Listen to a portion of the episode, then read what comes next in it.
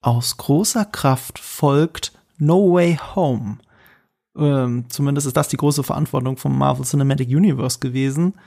Und wie viel kann man davon vorausschicken? Wie ich glaube, dieser Verantwortung ist das MCU hier wirklich gerecht geworden, entgegen den allgemeinen Erwartungen. Zumindest bei dir und vielleicht sogar ein bisschen bei mir, oder Yves?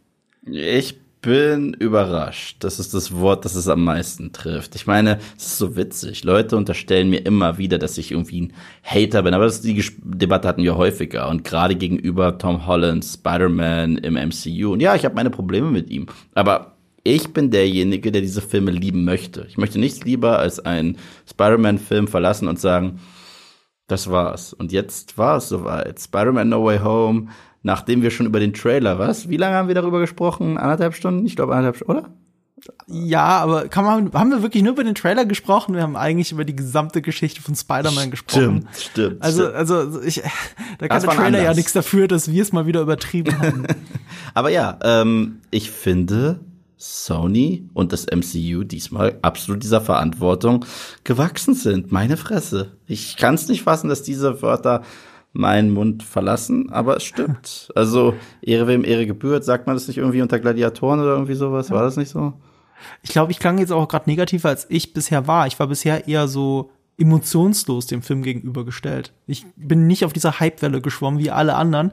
Muss ja überlegen, das ist immer noch der meistgeklickte Trailer aller Zeiten gewesen, mhm. der erste äh, No Way Home Trailer. Und diese Easter Egg Jagd auf jedem hässlichen, und es sind die meisten Poster von dem Film sind hässlich, auf jedem dieser hässlichen Poster diese Easter Egg Jagd, was ist denn da im Hintergrund? Und das hat mehr, mehr gute Memes produziert, als eigentlich äh, Hype für den Film bei mir verursacht.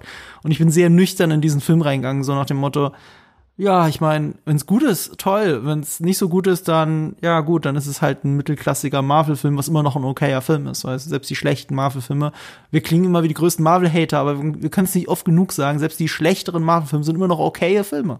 Abgesehen so. von Captain Marvel und für dich auch noch sehr Eternals. Ich wusste, dass du noch reinkrätschst. Was? Welche? Abgesehen von Captain Marvel und für dich Eternals, komm schon. Ich, über Eternals mache ich mich mehr lustig und selbst den finde ich okay. Nein, du findest ihn schlimm. Ich finde ihn halt ihn. auf einer äh, ideologischen Ebene halt sogar bedenklich. Aber als Film, so, wenn Leute den gucken wollen, dann, ja, gut, dann halt viel Spaß damit. Aber in Wirklichkeit guckt ihr esoterischen Quatsch und ihr lasst euch ganz schön für dumm verkaufen. So, ähm, das ist eher mein Problem mit Eternals. Deswegen mache ich mir so gerne lustig drüber. Es ist ein, ist ein beschissener Film, ja, aber es ist ein okayer Film für viele Leute, ja, auch. Also äh, Ehre, wem Ehre gebührt in dem Fall. Bei ähm, Spider-Man No Way Home war es so, ähm, es gibt, ich lasse es mich so ausdrücken. Es wird in keinem MCU-Film mehr geheult als in diesem Film. Ja. In ja. keinem. Also ich bin mir ziemlich sicher, ein absoluter Screentime definitiv nicht. Hier wird viel geflennt was sehr nach Soap Opera klingt und es hat, leidet auch unter den üblichen MCU Soap Opera Problemen. Das ist gar keine Frage. Aber der Punkt ist, und da, dagegen kann ich mich nicht wehren, egal wie viel Marvel-Zyniker auch in mir drin steckt. Ich habe ja ein Herz für Marvel. Irgendwo ist es ja, ist es ja. Ich mag das Universum, ich mag die Figuren, ich mag die Filme, die in dem Marvel-Universum fantastisch sind. Und äh, ich gucke viele Filme einfach nicht wieder, weil sie für mich belanglos sind insgesamt. Und bei diesem Film ist es so, ähm, es wird viel geheult, aber ich habe sehr oft, sehr lange dabei einen Kloß im Hals gehabt. Und das heißt, dass er mich, egal was ich daran nicht gut finde, auf einer ähm, subjektiven, emotionalen Ebene total erreicht. Und ich bin sehr glücklich und gleichzeitig traurig aus diesem Film gegangen. Und das können die wenigsten Marvel-Filme von sich behaupten. Und damit ist es einer der besseren Marvel-Filme. Ich habe ich deinen Letterbox-Eintrag richtig gesehen? Waren das vier? Ich habe vier von, Sterne von gegeben fünf. von fünf. Ja. Ja, das ist jetzt, das ist ja sehr gut, das ist ja überdurchschnittlich sehr ich hab, stark. Ich, ich habe ihn sogar in meiner, ähm, ja, ja, also es, vielleicht klang das jetzt gerade schwächer, als es das gemeint war. Das klang wesentlich schwächer als vier von fünf, meine Güte. Ja, vier von fünf ist halt ein sehr guter Film für mich. Ja, ja. Also aber das klang gerade wie ein kein, sehr guter Film. Kein Klassiker. Das klang gerade wie. Ich oh. habe ein Kloß dabei im Hals gehabt. Bei welchem Film hat man denn dauernd ein Kloß im Hals? Also ich finde das auf einer emotionalen Ebene finde ich finde ich trotzdem sehr gut, sehr sehr sehr gut. Ähm, äh, ich meine, jetzt, wo ich auch ein paar Stunden Abstand zu dem Film habe, wir haben ihn beide heute Morgen gesehen mhm. und wir sprechen das hier am Abend ein, ähm, überwiegen natürlich auch ein bisschen mehr die Schwächen als vorher. Ähm, denn die gibt's einfach. Es gibt viele Aufreger. Wir haben uns auch viele im Skript aufgeschrieben, wenn man mal so drauf guckt. Ne? Also, also wenn man nüchtern drauf guckt, haben wir wahrscheinlich mehr negative Sachen als positive Sachen gerade in unserem Skript stehen. Ähm, aber wie gesagt, auf einer emotionalen Ebene macht das alles vergessen Die heulen alle rum. Bei Discovery nervt mich das wie Sau. Äh, bei Star Trek Discovery. Aber bei Spider-Man No Way Home holt es mich emotional ab. Und damit ist es ein sehr guter Film. Und ich habe ihn in meiner ewigen MCU-Bestenliste, meiner in meiner Letterbox Top-Liste, wo alle, ich glaube, 27 Filme mittlerweile drin sind, ähm, ist der auf Platz 7 gerutscht, eins nach Endgame. Ja, aber ich habe auch eine merkwürdige Liste. Also es sind auch Filme über diesem Film, wo manche Marvel-Fans sagen würden, so spinnst du eigentlich. Aber ich habe da eine andere Perspektive drauf. Ich mag aber auch Endgame sehr, das hat mich emotional eben auch sehr gut erreicht. Und ich, noch habe ich ihn über Spider-Man. Das ist ein Film, den muss ich ein zweites Mal sehen, um ihn besser beurteilen zu können. Das, das merke ich ganz stark bei dem Film. Der könnte in der Liste hochrutschen, aber nicht über vier, glaube ich nicht. Er könnte aber auch auf dreieinhalb Sterne runterrutschen, so wie Homecoming zum Beispiel. Könnte auch passieren. Das will ich nicht komplett ausschließen. Aber jetzt brauche ich erstmal emotionalen Abstand zu dem Film. Und allein schon die Tatsache, dass ich sowas über einen Film sage, spricht sehr für den Film. Absolut, absolut. Ich bin sehr ähnlich reingegangen in den Film wie du. Ich habe mich heute früh noch mit Sebastian zum Frühstück getroffen. Und er ist ja Feuer und Flamme für alles Spider-Man. Und ich möchte wieder Feuer und Flamme für alles Spider-Man sein. Und er meint auch noch, bevor wir reingegangen sind, du, gehe davon aus, mir wird der Film ohne Ende gut gefallen. Ich hoffe, dass du ihn zumindest okay finden wirst. Und ich, ja, ich auch. Das macht schon mal Zweifel. Und wir sind reingegangen und ich muss sagen, gerade in der ersten Hälfte habe ich hier und da mit den Augen gerollt und wusste, ich nicht, auch, und ja. wusste nicht, in welche Richtung. Es gab ein paar Sachen, die mir aber gleich positiv auch aufgefallen sind in der Mhm. ersten Hälfte, die ich so nicht in Homecoming und schon gar nicht in Far From Home, den ich immer noch grottenschlecht finde, äh, gesehen habe. Denn ich finde Far From Home zum Beispiel nicht nur nicht gut oder okay, ich finde Far From Home Kackfilm, würde ich nochmal sagen, ja.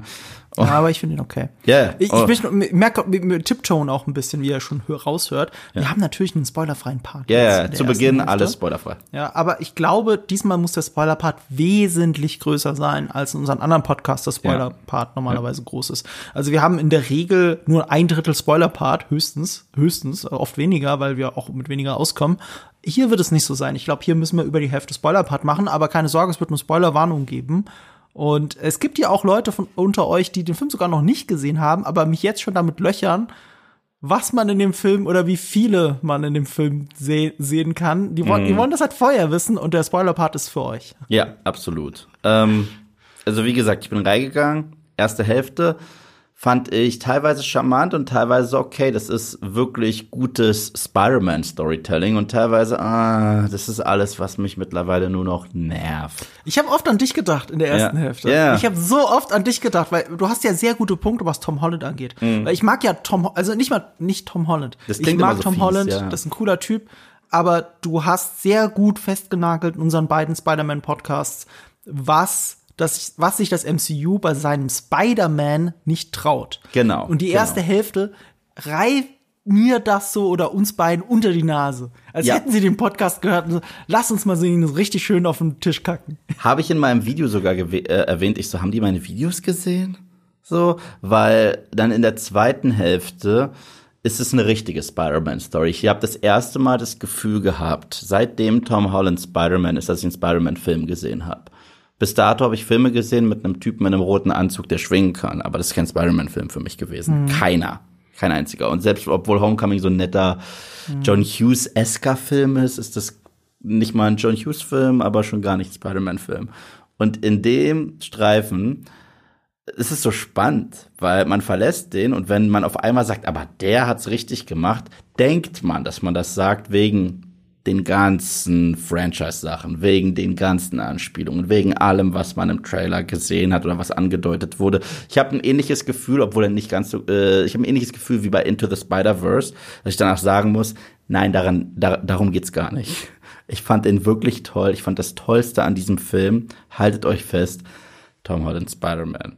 Und, äh, und Leute, was wirklich? Ich so, ja, weil das erste Mal wurde dieser Junge zu Spider-Man in meinen Augen. Und ich danke, jetzt hat eine ganze neue Generation ein Spider-Man, der von mir den, Seg äh, de, de, den Siegel kriegt. Und ich den Segen, alles, ich, das ist ein guter Spider-Man-Film und ich bin glücklich, es gibt Konsequenzen, es gibt Fallhöhen, es ist wirklich eine gute persönliche Story. Und alles ringsrum, wo ich mir auch dachte, ach, wird es so ein typisches Marvel-Gimmick werden? Und zu Beginn wirkt es ganz genau so. Und später dachte ich mir, ha, ihr erzählt echt gute Charaktergeschichte. Ich gehe sogar noch einen Schritt weiter. Ich sag, dieser Film, der auch trotzdem sehr viel balanciert. Ich meine, selbst Doctor Strange kommt vor und so weiter. Dieser Film balanciert alle Charaktere besser als so mancher Avengers-Streifen und das hat mich schwer überrascht. Ja, aber, aber doch schon sehr auf dem MCU-Niveau. Ähm, also, das klingt jetzt auch falsch, weil ich, ich finde halt Avengers 1 und selbst Age of Ultron, die noch unter Joss Whedon entstanden sind, die haben Gruppendynamiken am besten hingekriegt. Das haben auch die Russo-Brüder in den späteren Avengers-Filmen nicht hinbekommen, ähm, dass sich der ganze Film auch wirklich wie ein Konzept anfühlt für diese Figuren. Welche Figur welche Rolle einnimmt, was das mit der Dramaturgie zu tun hat, wo der Banter stattfinden muss, wo er nicht stattfinden muss, wo die Handlungsstränge äh, zueinander führen, wo die Gruppenmitglieder Konflikte miteinander haben. Ähm, auf diesem Niveau spielt der Film nicht. Deswegen ist er nur eine sieben, nur Platz sieben von 27 Filmen bei meinen Marvel-Filmen, aber damit eindeutig im besten ersten Drittel. Ähm, das ist, das war wie gesagt, das war gesagt auch auch auch auch, auch nicht äh, jetzt äh, das meine Aussage zu entnehmen. Der erste Avengers ist der perfekte Team-Up-Film. Ja. Hast du vollkommen recht. Und das ist ja. Whedons Stärke, wenn man sich seine Serien generell. Aber das ist auch kein Team-Up-Film, deswegen Vergleich Ja, das, das, das, deswegen war ich nur überrascht, wie gut es ihm trotzdem gelingt. Figuren, die wir im Trailer gesehen haben, zum mhm. Beispiel, sind kein Gimmick. Und ich, mhm. okay, mhm. krass. Gleichzeitig fragt man sich, bringt man einen Alfred Molina zurück und macht ihn zu einem Gimmick? besser nicht. ja, über das Zurückbringen müssen wir auch gleich reden. Ähm, aber noch mal ganz kurz zu den Figuren. Das ist auch das, was mich halt in der ersten Hälfte so oft mit den Augen hat rollen lassen, ist halt dieses Soap-Opera-mäßige, wie die Leute zusammengebracht werden, dass der Banter schon sehr aufgesetzt ist, ähm, dass der Banter auch sehr oft ein bisschen zu meta ist. Ähm, zu sehr, ey, du hast doch die anderen Filme gesehen, Augenzwinker, Augenzwinker. So, und daran erinnert mich der Film die ganze Zeit. Erinnert mich daran, du hast doch die anderen Filme gesehen. Oder du kennst Spider-Man, die Figur Spider-Man. Du kennst nicht nur die, die Filme mit Tom Holland, du kennst alle Filme. So, und, und du kennst die Comics und du weißt, was jetzt für ein Satz fallen muss, weil es ist Spider-Man und so. Das ist ein bisschen arg Meta und das ist nicht immer ganz so geschickt eingebracht. Ich habe hier und da mich immer dabei erwischt, weil diese Spider-Man-Trilogie ja von John Watts ist, immer vom gleichen Regisseur. Und ich finde, von allen drei großen Spider-Man-Regisseuren ist er auch der schwächste. Also Sam Raimi ist natürlich der, der Revolutionator, Revolutionär unter den äh, Comic, äh, Comic-Film-Regisseuren. Äh, der kriegt es natürlich auch besser hin, einen Dr. Otto Octavius zu inszenieren, als John Watts es überhaupt kann. Ähm, gleichzeitig habe ich immer gedacht, oh, die Action ist schon sehr von der Second Unit. Ich musste mal an ein Beispiel aus Black Widow denken, dass er so bezeichnet ist, wo die Regisseurin abgesprungen ist, weil das Special Effects Team schon alle, alle Action-Szenen geplant hat und teilweise voranimiert hat, so dass der Regisseur nichts mehr damit zu tun hat. Und so fühlt sich hier auch an.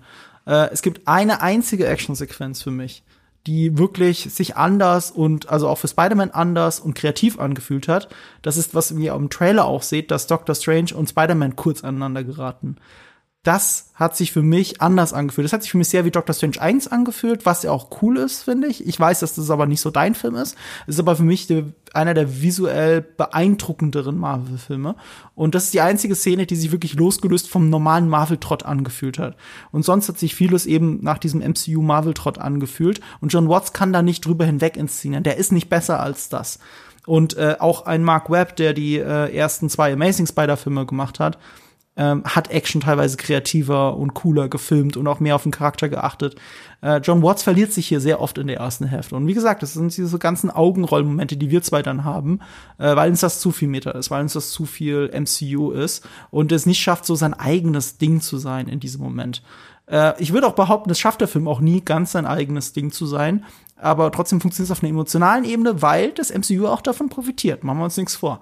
Wir kennen die Figuren von woanders her. Ich zum Beispiel freue mich immer, wenn ich Benedict Wong sehe. Also immer. Ja. Also irgendwann machen wir ja mal so ein äh, Promis, die wir schon mal getroffen haben, Podcast. Mhm. Wenn wir sonst keine Themen haben, dann rede ich äh, auch ein bisschen über über meine Begegnung mit Benedict Wong. Der Typ hat einen, äh, äh, für den, ich ich, ich freue mich immer, als wäre das ein Onkel von mir oder so.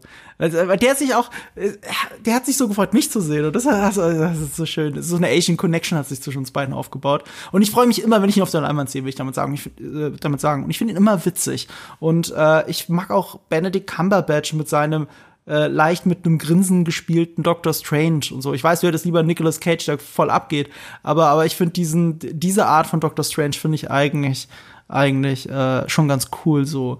Und ähm, ich es ist halt, das sind ja die MCU-Sachen. Es gefällt mir am Ende des Tages irgendwo, auch wenn ich viel mit den Augen rolle. Und jetzt sage ich jetzt zum letzten Mal mit dem Augen rollen. So, ich sag's nicht mehr in diesem Podcast. Ähm, ich muss sagen, ich war positiv überrascht. Es war schon fast, als wenn die mir den Boden unter den Füßen wegziehen. Denn du hast recht. Die erste Hälfte war sehr MCU. Die war volle Kanne MCU. Mit allen Stärken, mhm. aber auch mit allen Schwächen. Okay. Umso überraschter war ich, dass die zweite Hälfte ein durch und durch Spider-Man-Film war. Das ja. war ein durch und durch Spider-Man-Film und auch ein durch und durch emanzipierter Spider-Man-Film, der sich auch nicht mehr wirklich für MCU-Anspielungen interessiert, bis auf einen einzigen Gag, auf den ich später auch zu sprechen komme. Es war ein Gag, bei dem ich sogar kurz schmunzeln musste, äh, wo ich gesagt habe, okay, es geht doch, es geht doch. Und Allein, was du auch gesagt hast, die Action. Ich gebe dir recht, dass viele Action gut. Ich kann, ich will es gar nicht vergleichen mit der Raimi-Trilogie, weil das wäre traurig. Aber es gab auch eine Action-Sequenz zum Schluss, die äh, für mich ein richtiges Gewicht hatte.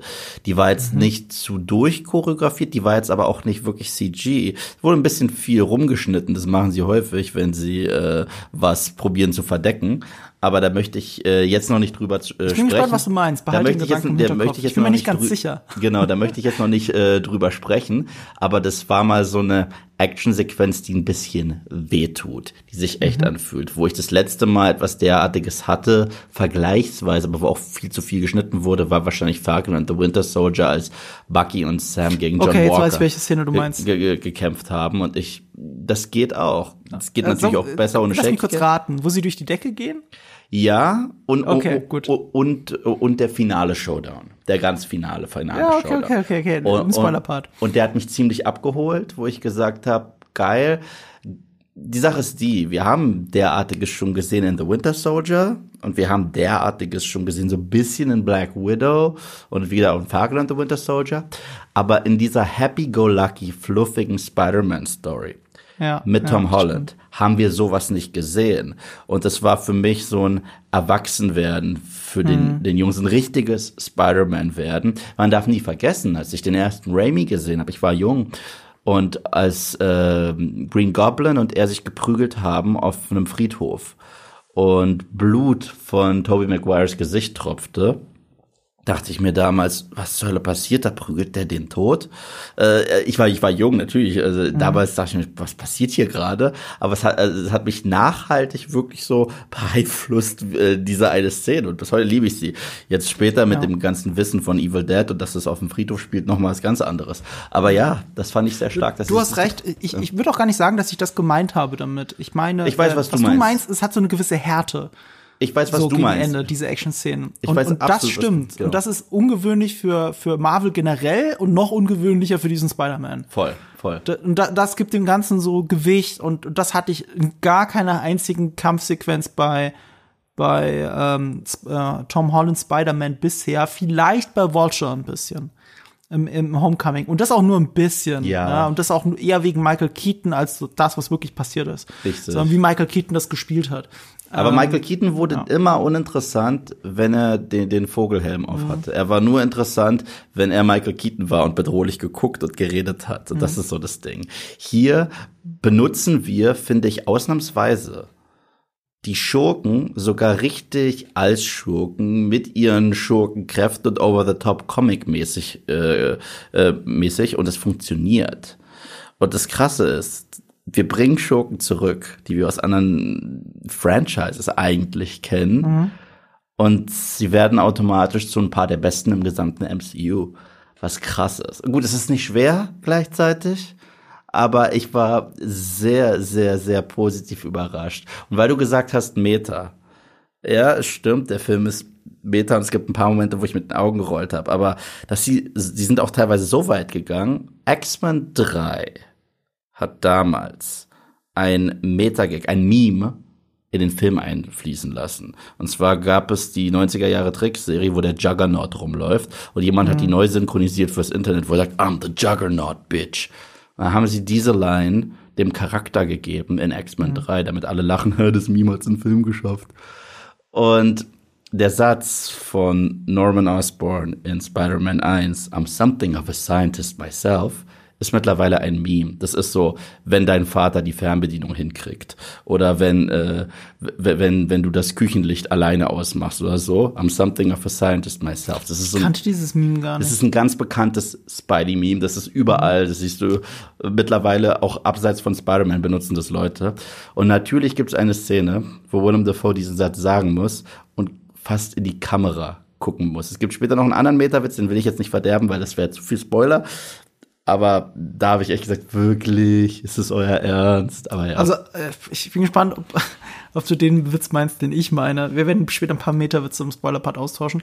Für die spoilerfreie Zone können wir uns ja sehr gut in dieser ersten Hälfte noch bewegen. Ja. Ähm, wir haben über Konsequenzen geredet. In der zweiten Hälfte werden Konsequenzen, passieren Konsequenzen und das macht, das macht diesen Film so, so gewichtig. Mhm. Was aber in der ersten Hälfte nicht passiert. Also scheinbar gibt es Konsequenzen. Und, und, und, und du schüttelst auch so ein bisschen den Kopf. Ja, es gibt große Konsequenzen, aber es sind gleichzeitig äh, äh, die Folgen daraus. Ich weiß nicht, wie konsequent die eigentlich sind und so konsequent zu Ende gedacht sind. Also wir bewegen uns jetzt in dem Bereich, was ihr aus den Trailern kennt, werdet ihr jetzt hier hören. Ne? Mhm. Wir wissen ja das Ende von Far From Home. Spider-Man wird exposed. Mhm. So, von niemand geringeren als J. Jonah Jameson, mhm. also J.K. Simmons den wir ja aus äh, Sam Raimi Spider-Man-Trilogie kennen und lieben, natürlich. Oder wie du gesagt hast, niemand anderes dürfte diese Person spielen als er. Ja, aber äh, da kann ich, da kann ich direkt einhaken. Mhm. Das ist ein negativer Punkt. Ich habe schon ein Spoiler-Video noch mal aufgenommen, weil ich noch mal drüber nachgedacht mhm. habe über ein paar Sachen. Äh, J.K. Simmons als J. Jonah Jameson in, in Raimi ist brillant. Schluss. In allen drei Filmen mhm. brillant. Bestes Comic-Casting ever eventuell. So gut ist mhm. er.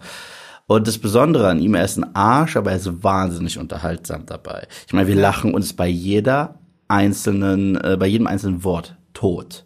Mhm. Und gleichzeitig gibt es sogar eine Szene, wo du siehst, so ein richtiger Arsch ist der gar nicht, weil der Green Goblin überfällt ihn ja in Spider-Man 1 mhm. und sagt, wer ist der Typ, der Fotos von Spider-Man macht? Er so, keine Ahnung, ich krieg die anonym per Mail. Das heißt, er war gerade ein Held, er hat sich gerade rettend vor Peter hingeworfen. Ja. Der Typ in No Way Home ist nur ein Arschloch. Und nicht mal ein lustiges ja. Arschloch. Ja. Er ist ein Arschloch die ganze, ganze, ganze Zeit und soll auch die ganze Zeit ein Arschloch, Arschloch, Arschloch sein. Ja. Wir sollen Alex Jones. Ja, der soll er. Dieser rechte äh, Verschwörungstheoretiker, Schrägstrich Nachrichtensprecher. Äh, alles ja aufgebaut ist, also von billigen Greenscreen, aber aufwendig animiert hinter ihm, so dass es aussieht, wertig aussieht, aber nicht wertig ist. Ähm, das ist alles schon sehr, also auch an einer Stelle hält er ja auch, ähm, wie, genau wie Alex Jones, diese äh, Präparate, ja, ja. Präparate in die Kamera. Sie sollen das doch kaufen, die Leute, damit sie gesund bleiben. Also ähm, es spielt genau darauf an und daher rührt der Humor, weil sie sich eigentlich über Alex Jones lustig machen.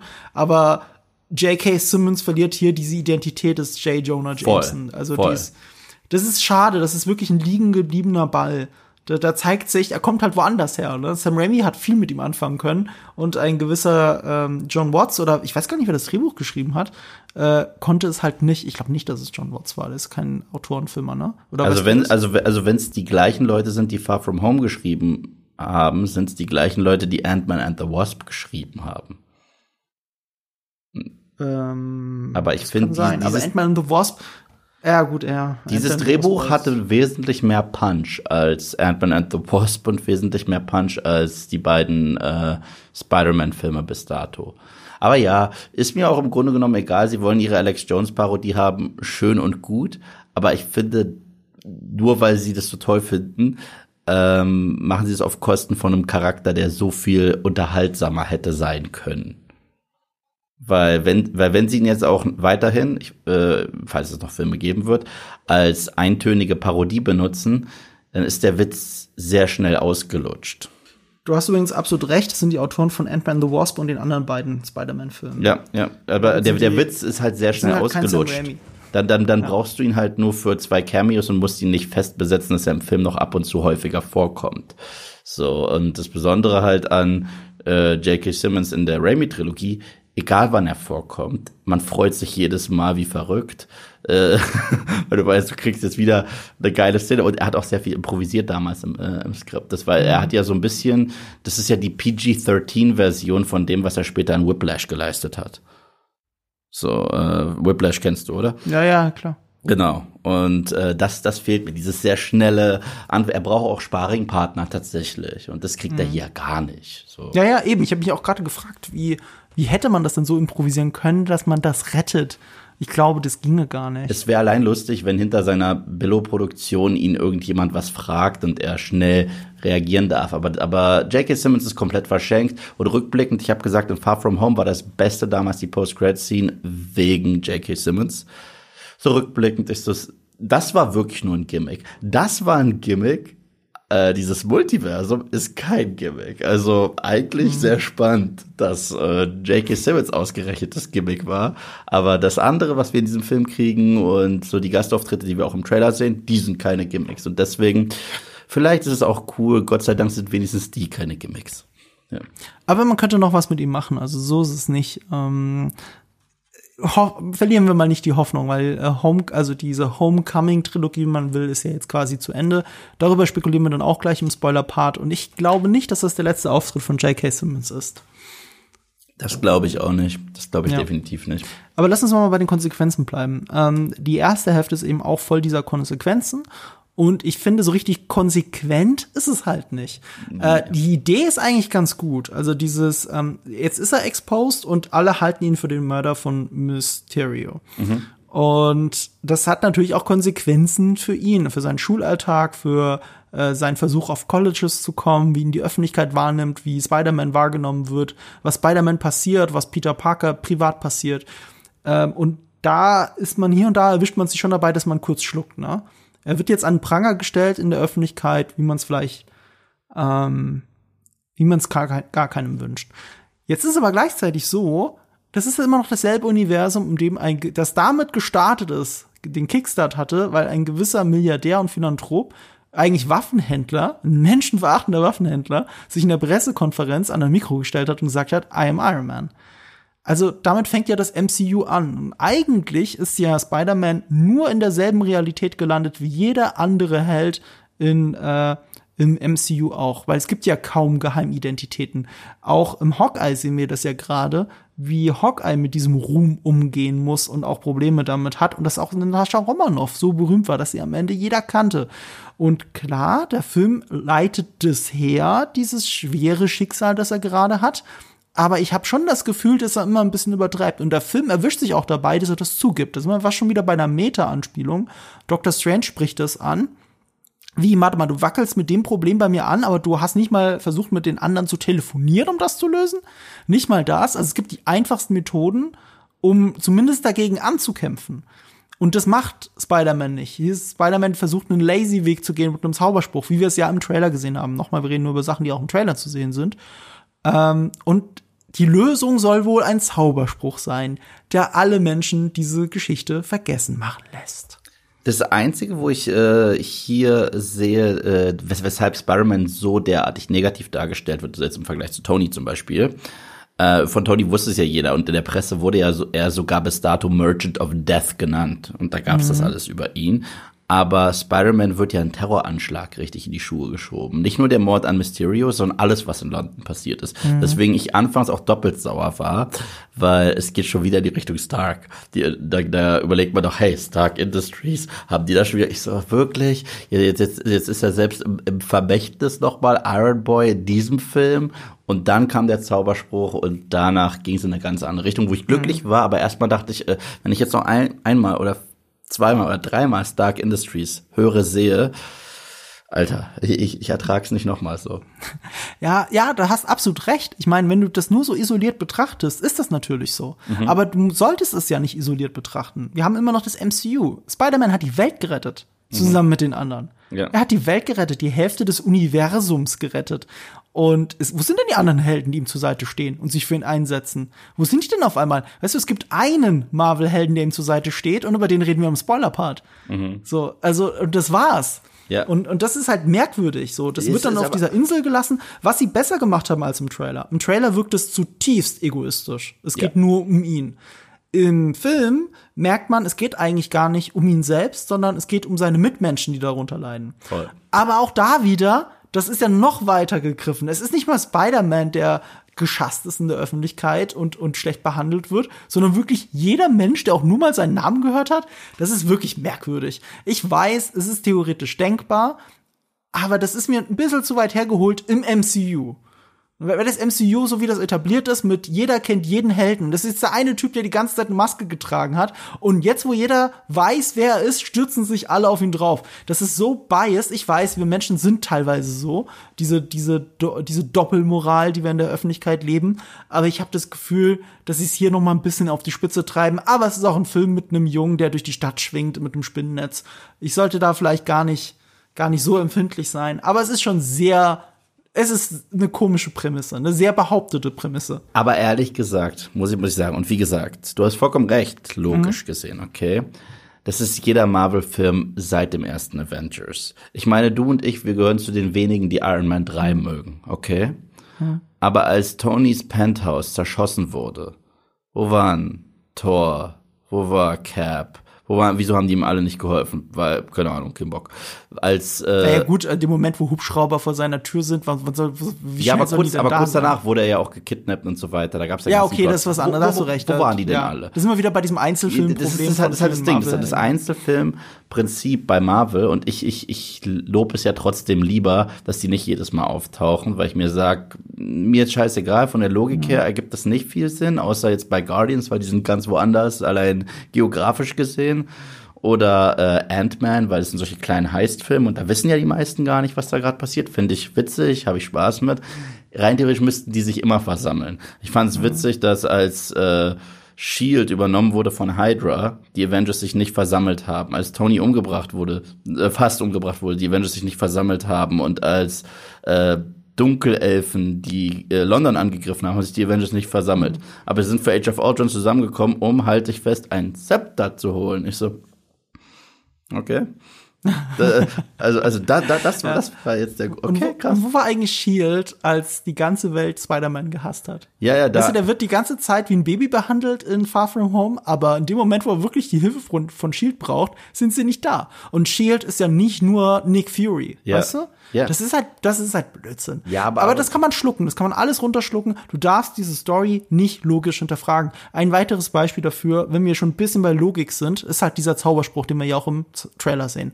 Ähm, dieser Zauberspruch soll die ganze Welt vergessen lassen, dass Peter Parker Spider-Man ist. Mhm. So.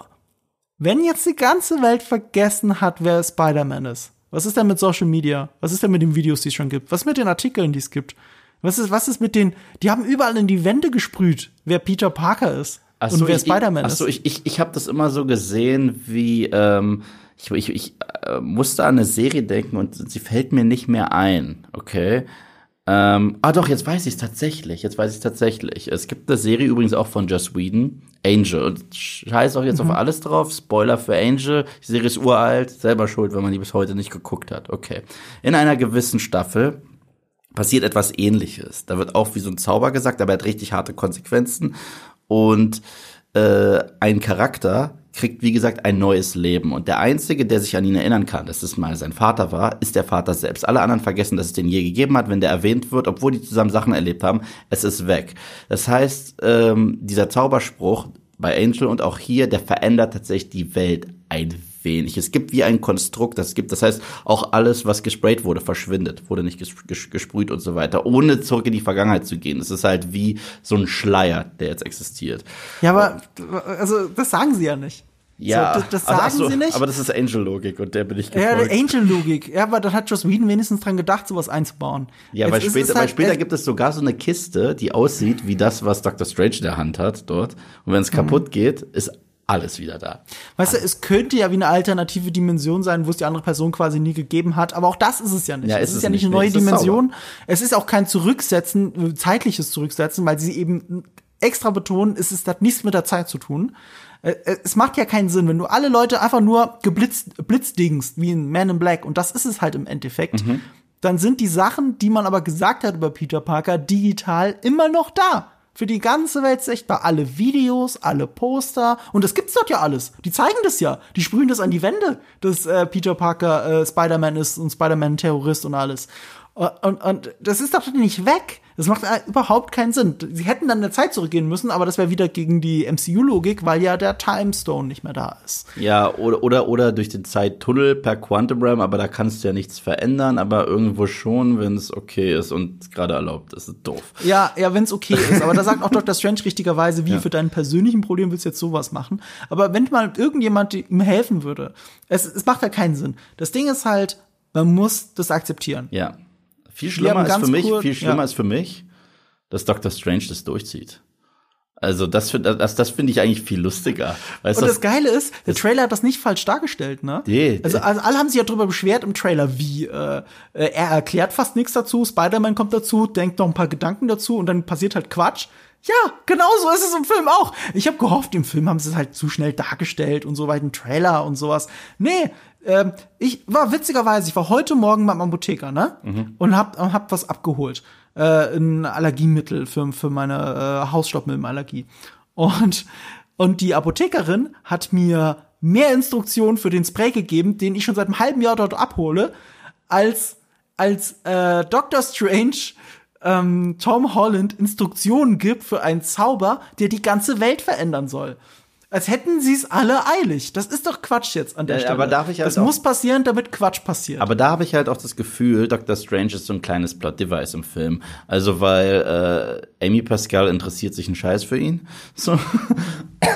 ähm, also die Chefin, die ähm, Sony. Die, nee, nee, was ist sie denn überhaupt? Ähm, sie ist, sie ist verantwortlich für die Sony-Filme, aber sie ist nicht CEO. Das ist Tim Rothman. Nee, ich glaube, sie ist, ist sie Creative Director von der Films Division Sony, keine Ahnung. Das kann sein. Sowas aber, aber ich glaube, sie juckt sich halt null für äh, für Doctor Strange. Sagt halt, ist, ist nice to have und so. Mein aber das kommt doch eher vom, von Marvel. Ja, ich weiß, also ich weiß, aber das ist der Kompromiss. Aber der Fokus ja. in diesem Film ist so hart, Spider-Man, dass sie sagen, gut, wir haben jetzt Doctor Strange und damit erklären wir halt, was da so passiert und er benimmt sich halt ganz kurz doof. Und dann ist es halt so. Aber ja, weißt du was? Besser ein Doctor Strange benimmt sich doof in einem Spider-Man-Film, als ein Spider-Man benimmt sich doof in einem Spider-Man-Film. Ja, das ist insofern natürlich eine nette Abwechslung. Ja. und ich glaube, wir müssen auch langsam ja, bitte Spoiler. Äh, über die Auswirkungen dieser ja, wir müssen jetzt über die Auswirkungen dieses Zauberspruchs sprechen. Okay. Deswegen, äh, wir haben jetzt auch, warte mal, ich hier auf die Uhr gucke, über eine halbe Stunde, fast 40 Minuten geredet, im spoilerfreien Part. Jetzt wird es Zeit für den Spoiler-Part. Also Achtung, Spoiler, alle Disclaimer wurden disclaimed, wie Eve immer so schön sagt. Ähm, was verursacht denn der Zauberspruch? Das ist übrigens voll schön, das von dir zu hören. Viel cooler. Ähm, naja, auf jeden Fall dieser Zauber, schon wie im Trailer tatsächlich gesagt, sorgt dafür, dass es auf einmal Besucher gibt aus anderen ähm, Dimensionen. Und diese Dimensionen sind Franchises, die wir kennen. Und das bedeutet, also zunächst haben wir Dr. Octopus aus Spider-Man 2. Und das erklären die auch ganz cool, weil ich dachte, warum ist er überhaupt wieder böse? Ist er nicht gestorben als Held? Nein, die haben ihn ja mitten rausgeflutscht als er gegen Peter Parker, Tobey Maguire gekämpft hat. Deswegen hat er auch noch diese Kleidung an. Ich so, okay. Dann kommt Norman Osborn als Green Goblin, wahrscheinlich kurz bevor er da bei dieser Macy Gray Szene diese Parade kaputt macht. Und das fand ich auch cool, dass Doc Ock ihn sich anguckt und sagt, Norman Osborn, ich sage, natürlich, der kennt ihn. Den kennt man aus der Zeitung und er weiß auch, dass der irgendwann hops geht. Weil äh, da hat uns der Trailer übrigens krass verarscht. Der Trailer sagt, äh, dass Dr. Strange sagt, sagt zu Peter, die werden alle sterben. Und das äh, im Trailer passen die ganz darauf auf zu sagen, ein paar von denen werden sterben, weil ich so, sie sind doch nicht alle gestorben, die ihr zurückbringt, weil dann haben wir auf einmal äh, äh, als dritten Electro. Hier können wir direkt loslegen. Jamie Foxx spielt sich selbst was ich komisch finde. ja, so. es ist sehr merkwürdig. Es er spielt nicht mehr dieselbe Rolle. Die war zwar peinlich karikaturhaft in Amazing Spider-Man 2. Aber es war ein Charakter zumindest. Jetzt haben wir Jamie Foxx. Jamie Foxx hat Swagger Fox. und er ist cool und er reißt einen coolen Spruch nach dem anderen. Ich so, Leute, wisst ihr noch, welcher Charakter das ist? Das ist Edward Nigma aus Batman Forever so. Äh, das ist nicht das Gleiche. Äh, was, was witzig ist, weil die erklären, er ist anfangs auch so ein bisschen blau. Er ist ja kurz vor diesem Overload gewesen in The Amazing Spider-Man 2, wo er eigentlich stirbt. Aber kurz bevor er das hatte, landet er in so einem Strommast und sieht halt wieder aus wie Jamie Foxx, aber hat gleichzeitig den Body von Jamie Foxx jetzt und die Coolness von Jamie Foxx jetzt und freut sich darüber und sagt, sagt auch mit einem Satz, ich bin jetzt cool. Und ich, okay, dann bist du das halt. Und äh, dann bringen wir die Lizard zurück. Das war tatsächlich einer der ersten, den wir gesehen haben. Das war so ein Jumpscare im Kino, was ich witzig fand. Äh, Dr. Kurt Connors, der den ganzen Film über fast, ja, eigentlich den ganzen Film über CGI Lizard ist. Und dann bringen wir noch Sandman zurück aus Spider-Man 3, Thomas Hayden Church, der auch fast den ganzen Film äh, aus Sand besteht, wo ich mir auch, deswegen zu den beiden habe ich eine Theorie, ich bin mir nicht sicher, weil die Lizard spricht ja auch. Ähm, Mhm. Ich weiß nicht, ob es die Stimme ist vom Schauspieler, wirklich. Ja, aber es ist der Schauspieler, den man später sieht. Deswegen wäre es komisch, wenn Das ist die Sache, das ist Stimme nämlich meine Theorie. Die Szenen, die man später sieht, wenn die beiden mal aussehen wie die Schauspieler, Mhm. sind reused Scenes. Ich meine, bei Thomas Hayden Church sehen wir sogar, wie er sich die Hand so anguckt und äh, sein Gesicht so zieht, wie in Spider-Man 3, als er in den äh, Oh, ja, echt? Ja, ja, und, und, ich, ich dachte, ich kenne diese Szenen. Das Aber ich fand, beide sahen irgendwie awkward aus. ja, beide sahen aus wie Leia in. Rise of Skywalker. Ach so. Fand ich. Also total. Und ich dachte, das war auch Hm. der Grund. Vielleicht haben die ihre Stimme geliehen, aber die Schauspieler waren nicht einen Tag am Set, haben nicht genug Cash bekommen. Äh, Das kann ich mir aber kaum vorstellen. Also, also so äh, hier der, der, der Kurt Connors Darsteller, wie heißt der nochmal? Äh, äh, Evan, Ivan Wright. heißt der nicht? Riff Ifis oder irgendwie? Riff Ifis kann sein, ja. Also es, äh, den kennt man sehr gut aus diesem Hugh Grant-Film mit Julia Roberts. Wie heißt der nochmal? Damit ist er berühmt geworden. Notting Ähm, Hill. Notting Hill. Da spielt er auch eine Nebenrolle. Und äh, ich habe ihn neulich gesehen und das Embargo ist heute tatsächlich gefallen, deswegen kann ich sagen, ich habe ihn neulich gesehen in Kingsman. Da spielt er den Rasputin. Kaum, also da nicht mehr wiederzuerkennen, weil er halt einen langen Bart hat und so, aber sehr gut. Er ist das Highlight des Films tatsächlich. Und ähm, deswegen würde es mich wundern, wenn der spielt auch nicht Kingsman mit, aber lässt sich ein MCU-Film entgehen. Das kann ich Ja. mir halt nicht vorstellen. ne? Es gibt ja Schauspieler, die sowas aus, aus Prinzip nicht machen, aber ich konnte es mir bei ihm nicht vorstellen. Und äh, äh, wie heißt er? Thomas, Thomas Hayden äh, Church. Thomas Hayden Church. Ähm, sah hier auch ein bisschen uncanny aus, so wie du gesagt hast. du, das aber er sah nicht aus, wie, ins, wie ich ihn in Spider-Man 3 in Erinnerung habe. Eins zu eins. Die Szene du? später. Es gibt eine Szene, wo er seine Ja. Hand anguckt und wieder mm, aussieht Mhm. wie Thomas Hayden Church und nicht wie Sand. Ja? Und da zieht er sogar die Lippe so. Und das ist eins zu eins das Close-up von ihm im Teilchenbeschleuniger. Ich habe diesen Film letztens sehr häufig benutzt Mhm. zum Schneiden und ich Weißt, du weißt, uns fällt sowas auf, Du, jetzt wo du sagst, äh, glaube ich dir. häufiger also, mit, mit schon Sachen- sein. Und ich habe mich auch zu Sebastian gedreht. Ich so, Ja. also das sind reused Scenes, oder? Also wenn, wenn ich jetzt herausfinde, nee, die sind reingegangen, haben noch mal eins zu eins die gleichen Posen gemacht. Aus irgendeinem Grund, aus, aus ihren bisherigen Auftritten, obwohl die Posen teilweise gar nicht funktionieren. Also passen auch der Gesichtsausdruck. Das ist so ein ängstlicher Gesichtsausdruck, obwohl er fröhlich sein sollte. Aber gut. Ich sag dir was anderes, was nicht passt. Ja. Sandman selber und seine, seine, sein, was will er eigentlich?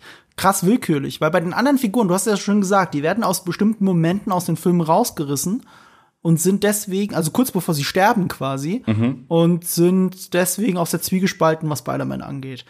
Aber äh, Sandman erinnert sich an alles, wurde ja quasi in die Freiheit entlassen, wenn man so will, in Spider-Man 3. Er hat gar keinen Groll mit Spider-Man. Sie, sie ähm, leiten es super willkürlich her, indem man einfach sagt, so, aber du bist ja gar nicht der Spider-Man, mit dem ich zu tun hatte. Das stimmt Aber das- nicht. das Das, stimmt tatsächlich nicht. Er hat, eine, er hat eine ganz eigene Agenda im Film. Ja gut, er sagt, er will zu seiner Tochter zurück. Nee, das aber ist nicht, nee, ist nicht. Das, er will auch alle zurückschicken. Weil er ist der Einzige, der sagt, äh, gib mir den Koffer, ich will alle zurückschicken. Also er, er, ihm sind auch die anderen scheißegal. Also die haben verdient, wa- wa- was sie jetzt kriegen und so ja, weiter. er will halt zurück. ja, ja, er, er, sein will, Ding. er will zurück. Die anderen, also er ist nicht Teil der bösen Crew. Das, das wird uns suggeriert im Trailer, aber das ist im Film nicht der Fall. Er kämpft sogar häufig gegen die, nimmt den, den äh, äh, Koffer ab. Ja, aber das, das meine ich damit. Er wechselt die ganze Zeit die Seiten. Er wechselt die ganze Zeit die Seiten, mal ist er dafür, mal ist er dafür, komplett willkürlich. Und er hat natürlich eine Agenda. Seine Agenda ist, er will so, so schnell wie möglich zu seiner Tochter zurück. Und er will halt jede Abkürzung gehen, die geht. Aber er ist nicht mal bereit, zwei Stunden zu warten oder so auf eine Lösung. Nein, er muss unbedingt jetzt und lieber äh, macht er noch mal böse Sachen, bevor er zu lange äh, neutral bleibt oder was auch immer. Das ist halt willkürlich. Das ist halt, als, weißt du, er wird wirklich nur hin und her geschoben im Plot. aber Das ist, Lizard das ist auch. eigentlich egal, was er selber möchte. Ne? Lizard auch, ja Lizard klar. ist einfach nur ein Monster. Star ist Ja, der ist einfach Monster. böse.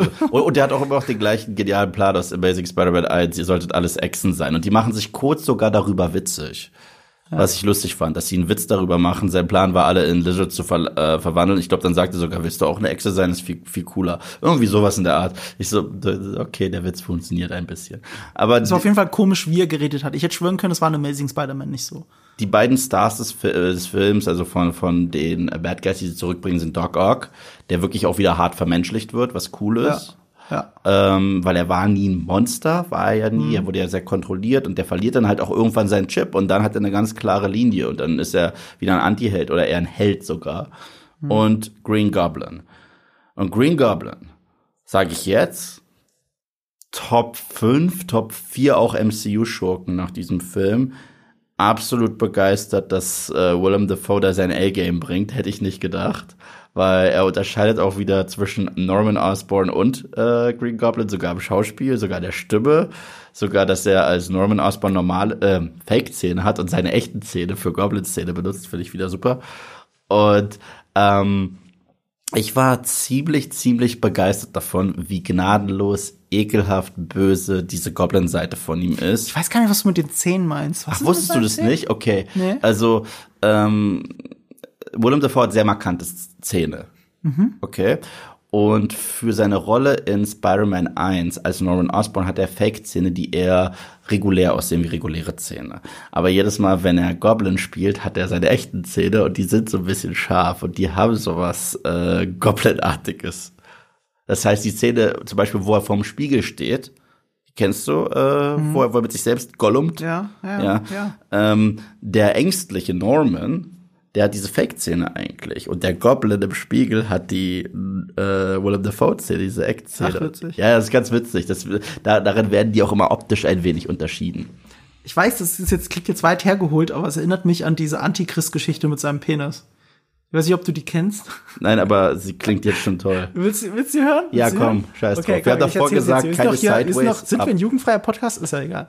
So ein Antichrist ähm, gibt's ja diese super bestürzende allererste Szene, die einfach jeden fertig macht, äh, als äh, Willem Dafoes Figur und äh, wie heißt die Darstellerin nochmal?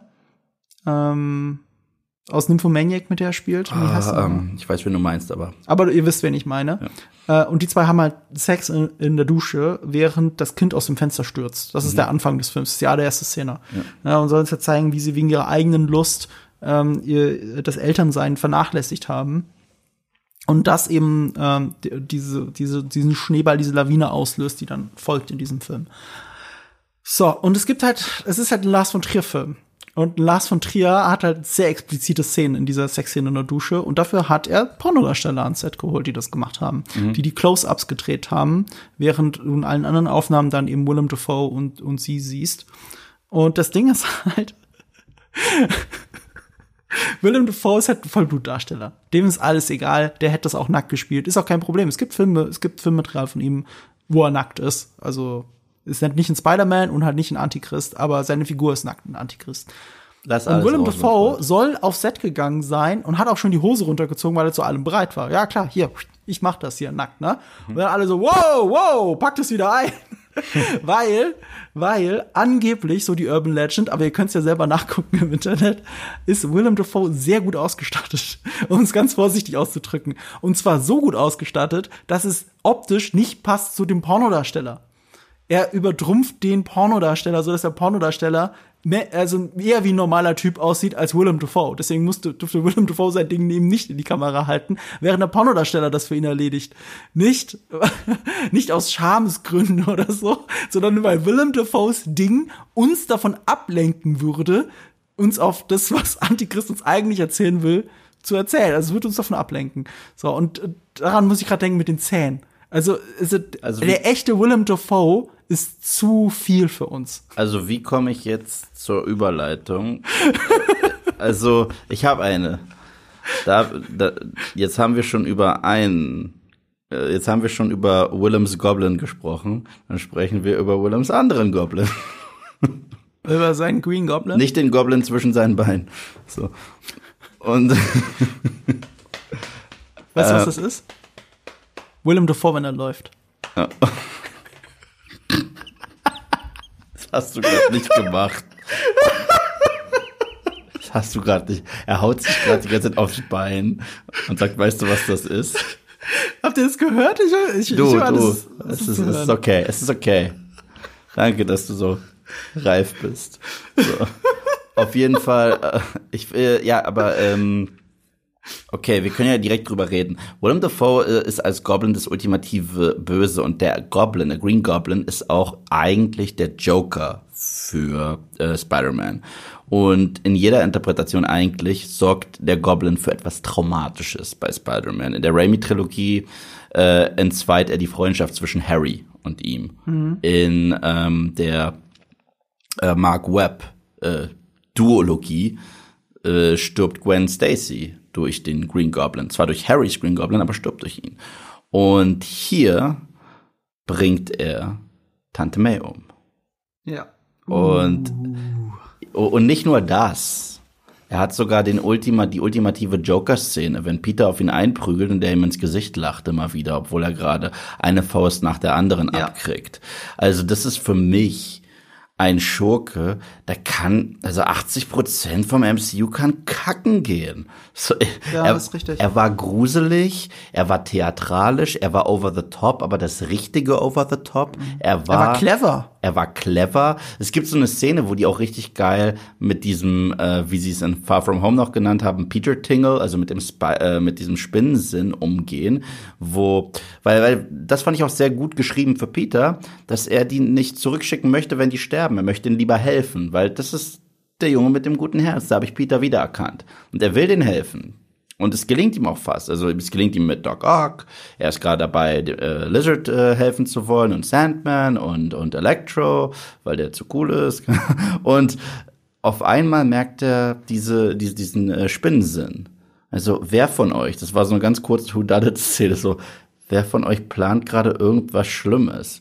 Und äh, in dem Augenblick siehst du äh, Willem Dafoes Gesicht nicht. Er guckt an die Wand, aber die Stimme, die aus ihm rauskommt, ist nicht mehr Norman, ist Goblin. Es mhm. war so eine starke Szene. Ja, das war richtig stark. Auch gut gemacht von Tom Holland. Und die Idee ist so zu inszenieren mit ihm, wie er durch den Raum geht und wie ein Detektiv halt ja, merkt. Wir hatten generell, so. wir hatten in diesem Film, also das habe ich seit Hawkeye so ein bisschen gemerkt, wir haben ein paar inszenatorische Updates bei Marvel nach Jahren. Also wir hatten bei Hawkeye letztens diesen One-Take im Auto. Ja. Und wir hatten ja. jetzt sogar ein One-Take, sogar in dem eher schwächeren Akt von Spider-Man No Way Home, wo die im, in, im Apartment sind, wo Happy Hogan mhm. und May miteinander Schluss machen und dann noch die Reporter rund ums Haus fliegen und so weiter, die rausgucken, das ist alles ein Take und da ist auch sehr viel Slapstick drin, aber es ist guter Slapstick, weil du, weil da muss ja alles sitzen. Ja, und die Kamera hat so eine gewisse Unruhe, weil die Figuren alle unruhig sind. Ja, ja, ja. Und die dieses, also es ist halt künstlerisch halt viel cleverer inszeniert gewesen an der Stelle. Ja, das ja. stimmt tatsächlich. Und, ist und auch alles in der zweiten Hälfte besser inszeniert insgesamt. Und sie Das haben auch gelernt. Sie haben sogar gelernt, äh, also einen Fehler aus den Raimi-Filmen zu begleichen. Denn Willem Dafoes Gesicht, wenn er richtig ausrastet, ist Goblin-mäßiger als dieser doofe Helm, der immer den Mund offen hat. Richtig, daran habe ich auch gedacht. Und, sie machen, sie zerschmettern und halt sie diesen zerschmettern Scheißhelm. diesen, diesen Helm in den ersten fünf Minuten und danach ist es sein Gesicht, das reicht komplett. Und dann Ja. haben sie aber trotzdem darauf geachtet, das Outfit, das sie ihm geben, ist eine lila Kapuze, richtig 90 Spider-Man und darüber eine grüne Jacke. Das reicht komplett. Ich weiß noch, als ich damals für Spider-Man Homecoming, das, das musst du mal googeln. Gib, gib, google mal Spider-Man Homecoming, irgendwie Promo, ähm, Elect äh, nicht Electros Shocker. Das Bild, das sie uns gezeigt haben, war so minimalistisch und so geil, wo ich gesagt habe, fuck, die machen Shocker richtig. Ich so, ah, Shocker ist nur ein Titel, den jeder hat, der irgendwie mal Avengers Tech von Aliens hat und auf Leute äh, leck mir am Arsch so. Aber das war richtig geil. Also wie gesagt, Doc Ock MVP des Films. Also wenn es um die Bad Guys geht. Ich dachte, äh, äh, nicht Doc Ock, äh, Green, Green Goblin. Goblin. Ich dachte es Doc Ock, weil der überall war in, in den äh, Trailern und seine Arme überall. Ich dachte, das wird so der der Bad Guys sein. Aber das wollten nicht die Trailer glauben lassen. ja, ja, genau. Das wollten sie dich explizit glauben Aber lassen. Green Goblin ähm, war der Shit. Ja.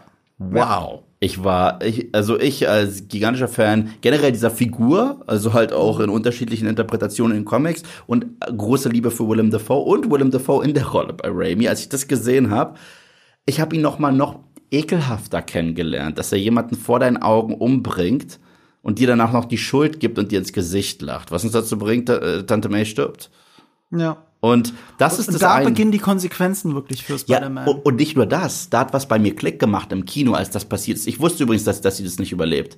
Als, sie, als die Bombe und sie aufgestanden ist, sagt alles okay, ich so, die- du stirbst Ja. gleich. Ich wusste es. Ja. Und nicht nur, ich wusste es, weil ich etwas eingesehen habe. Und zwar, ich war lag all die Jahre falsch. All die Jahre dachte ich, Tony Stark ist Ben Parker Ersatz. Und es hat mich gewurmt. Hat mich richtig gewurmt. Mhm. Weil so lange kannte er den gar nicht.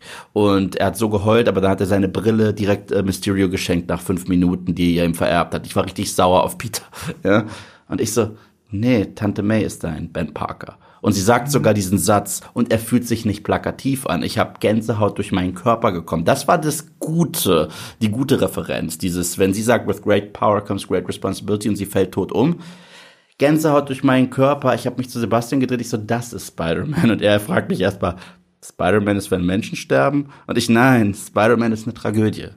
Und, und das war's. Ich, ich war so glücklich. Ich weiß genau, was du meinst. Es war auch der Moment, wo ich gedacht habe, dieser Low Point für Spider-Man ist der Low Point, der ihm die ganze Zeit gefehlt hat. Trotz ja. dem Tod von Tony Stark. Ja. ja aber versteh mich übrigens nicht falsch. Ich war nicht glücklich, dass sie tot war. Versteh mich nicht falsch. Ich war nicht glücklich, dass sie tot war. Aber ich war äh, glücklich, dass. Erleichtert, dass Spider-Man an dem Punkt angekommen ist, wo er hingehört. Voll. So habe ich es genannt. Ja. Er kommt endlich da an, wo er hin muss, bis, also besonders mit dem Ende, Ende dieses Films. Voll, voll. Und, ähm, und da fängt es aber an. Das ist so, also dieser Moment, wenn, wenn der Green Goblin als der wahre Bösewicht enttarnt wird, ab dem Moment ist der Film in einer sehr guten zweiten Hälfte. Voll, voll. Und, das, und, und das ist dramaturgisch dieser Low Point, der hat bis jetzt immer ihm gefehlt. Weißt du, der, was war der dramaturgische Low Point im ersten Homecoming? Dass Tony Stark gesagt hat, nein, so geht das nicht weiter, hier, gib mir deine Sachen zurück. Ja. Du hast jetzt Hausarrest. Ja. So, das war der Low Point im ersten Film. Und was war der Low Point im zweiten Film? Im zweiten Film ähm, war es, oh Mann, ich wurde ausgetrickst mit einer Illusion. Happy, ja. happy, kannst du ACDC anmachen, damit wir Iron Man nachmachen? Ja. Nee, nicht ACDC. Er sagt nee, noch was anderes. Nee, es war ACDC und er sagt dazu Led Zeppelin auch noch. Ja, das habe ich gemeint. So, er sagt ja, was anderes. Ja, genau, ja. ja und, und da, da, ja, da machen wir uns auch noch drüber lustig, dass er die Musik nicht kennt und so, weil er jung ist. So, und, und, und das sind die Low Points in den anderen beiden Filmen. Und, und, das war hier aber der Low Point. Und nicht nur das, nicht nur das. Peter Parker hat sich in Homecoming und in Far From Home, obwohl er irgendwie 15, 16 sein soll, benommen wie ein Achtjähriger, wenn er sowas sagen kann wie I'm, I'm super strong and sticky. Weißt du, das sind so seine Sätze. Ich so, wirklich. Und hier ist er auch dieses Genie, das äh, in eine Werkstatt geht und sagt, ey Leute, ich helfe euch mit euren Problemen, zack, zack. Also er war, er wurde, die Figur wurde ernster genommen und gleichzeitig ist es dieses verspielte Tom Holland-mäßige und es ist eine wundervolle Symbiose aus den besten Aspekten, die wir aus dem MCU von diesem Charakter bis dato hatten, aber gleichzeitig einfach Peter Parker, den ich das erste mhm. Mal gesehen habe. Ich so, das wollte ich sehen, Leute. Deswegen habe ich gemeckert. Das will ich sehen. Und äh, ich weiß, wir haben eine Sache voll übersprungen. Nee, aber, aber absichtlich und das ist auch gut so, weil gerade das, was du gesagt hast, wir, das ist es, was wir sehen wollen. Mhm. Und wir vergessen nicht, das hier ist jetzt der Spoiler-Part, ich weiß. Aber mhm. ich bin mir ziemlich sicher, dass wenn dieser Podcast da draußen ist in der Welt und noch frisch und jung ist, mhm. dann haben viele von euch, obwohl sie jetzt gerade den Spoiler-Part hören, den Film immer noch nicht gesehen. Und jetzt ist der perfekte Zeitpunkt, das, wo wir über das reden müssen, was ihr alle sehen wollt. Nein, nicht nur das, nicht, nicht, nur das, wir haben noch eine andere Sache übersprungen. Ach so, welche noch? Und ja, die, aber die kommt dann nach, die habe ich dann nach dem Skript. Äh, nee, wir haben Tante May übersprungen, deswegen. Also, ja, genau den die Punkt, Tante den du jetzt markiert haben wir hast. gerade gesprochen die ganze Zeit. Nee, nee, nee, Tante May hatten wir, aber ein ja? Punkt davor wollten, äh, steht auf deiner Liste, den du auch gerade markiert hast. Ja, den meine ich doch. Ja, genau. Ich habe ihn mal markiert. Ja, in okay, wollen wir das jetzt? Okay, willst du es jetzt sagen? Ja, in okay. der ersten schwachen okay. Hälfte. Ich hatte recht. Oh, oh, okay, pass auf, pass auf, pass auf. Muss noch was dazu sagen, ne? Ich saß in einer fucking Presseverführung. Mhm. Oh, warte mal, hol ich jetzt zu weit aus? Es war die nervigste Presseverführung, die ich je gesehen habe, mhm. weil in meiner Reihe saß eine merkwürdige Frau und jeder, der mit mir in dieser Presseverführung war, Presseverführung war, weiß, was ich meine. Die soll anscheinend Journalistin sein, aber ich weiß nicht, für wen die schreibt, wer das sein soll. Aber die hat die ganze Zeit geredet dabei mit sich selbst, laut gelacht, bei jedem Gag, selbst bei jeder Kameraeinstellung, die witzig gemeint ist, okay. geschrien, sich beinahe geprügelt mit dem Dude vor ihr in der Reihe.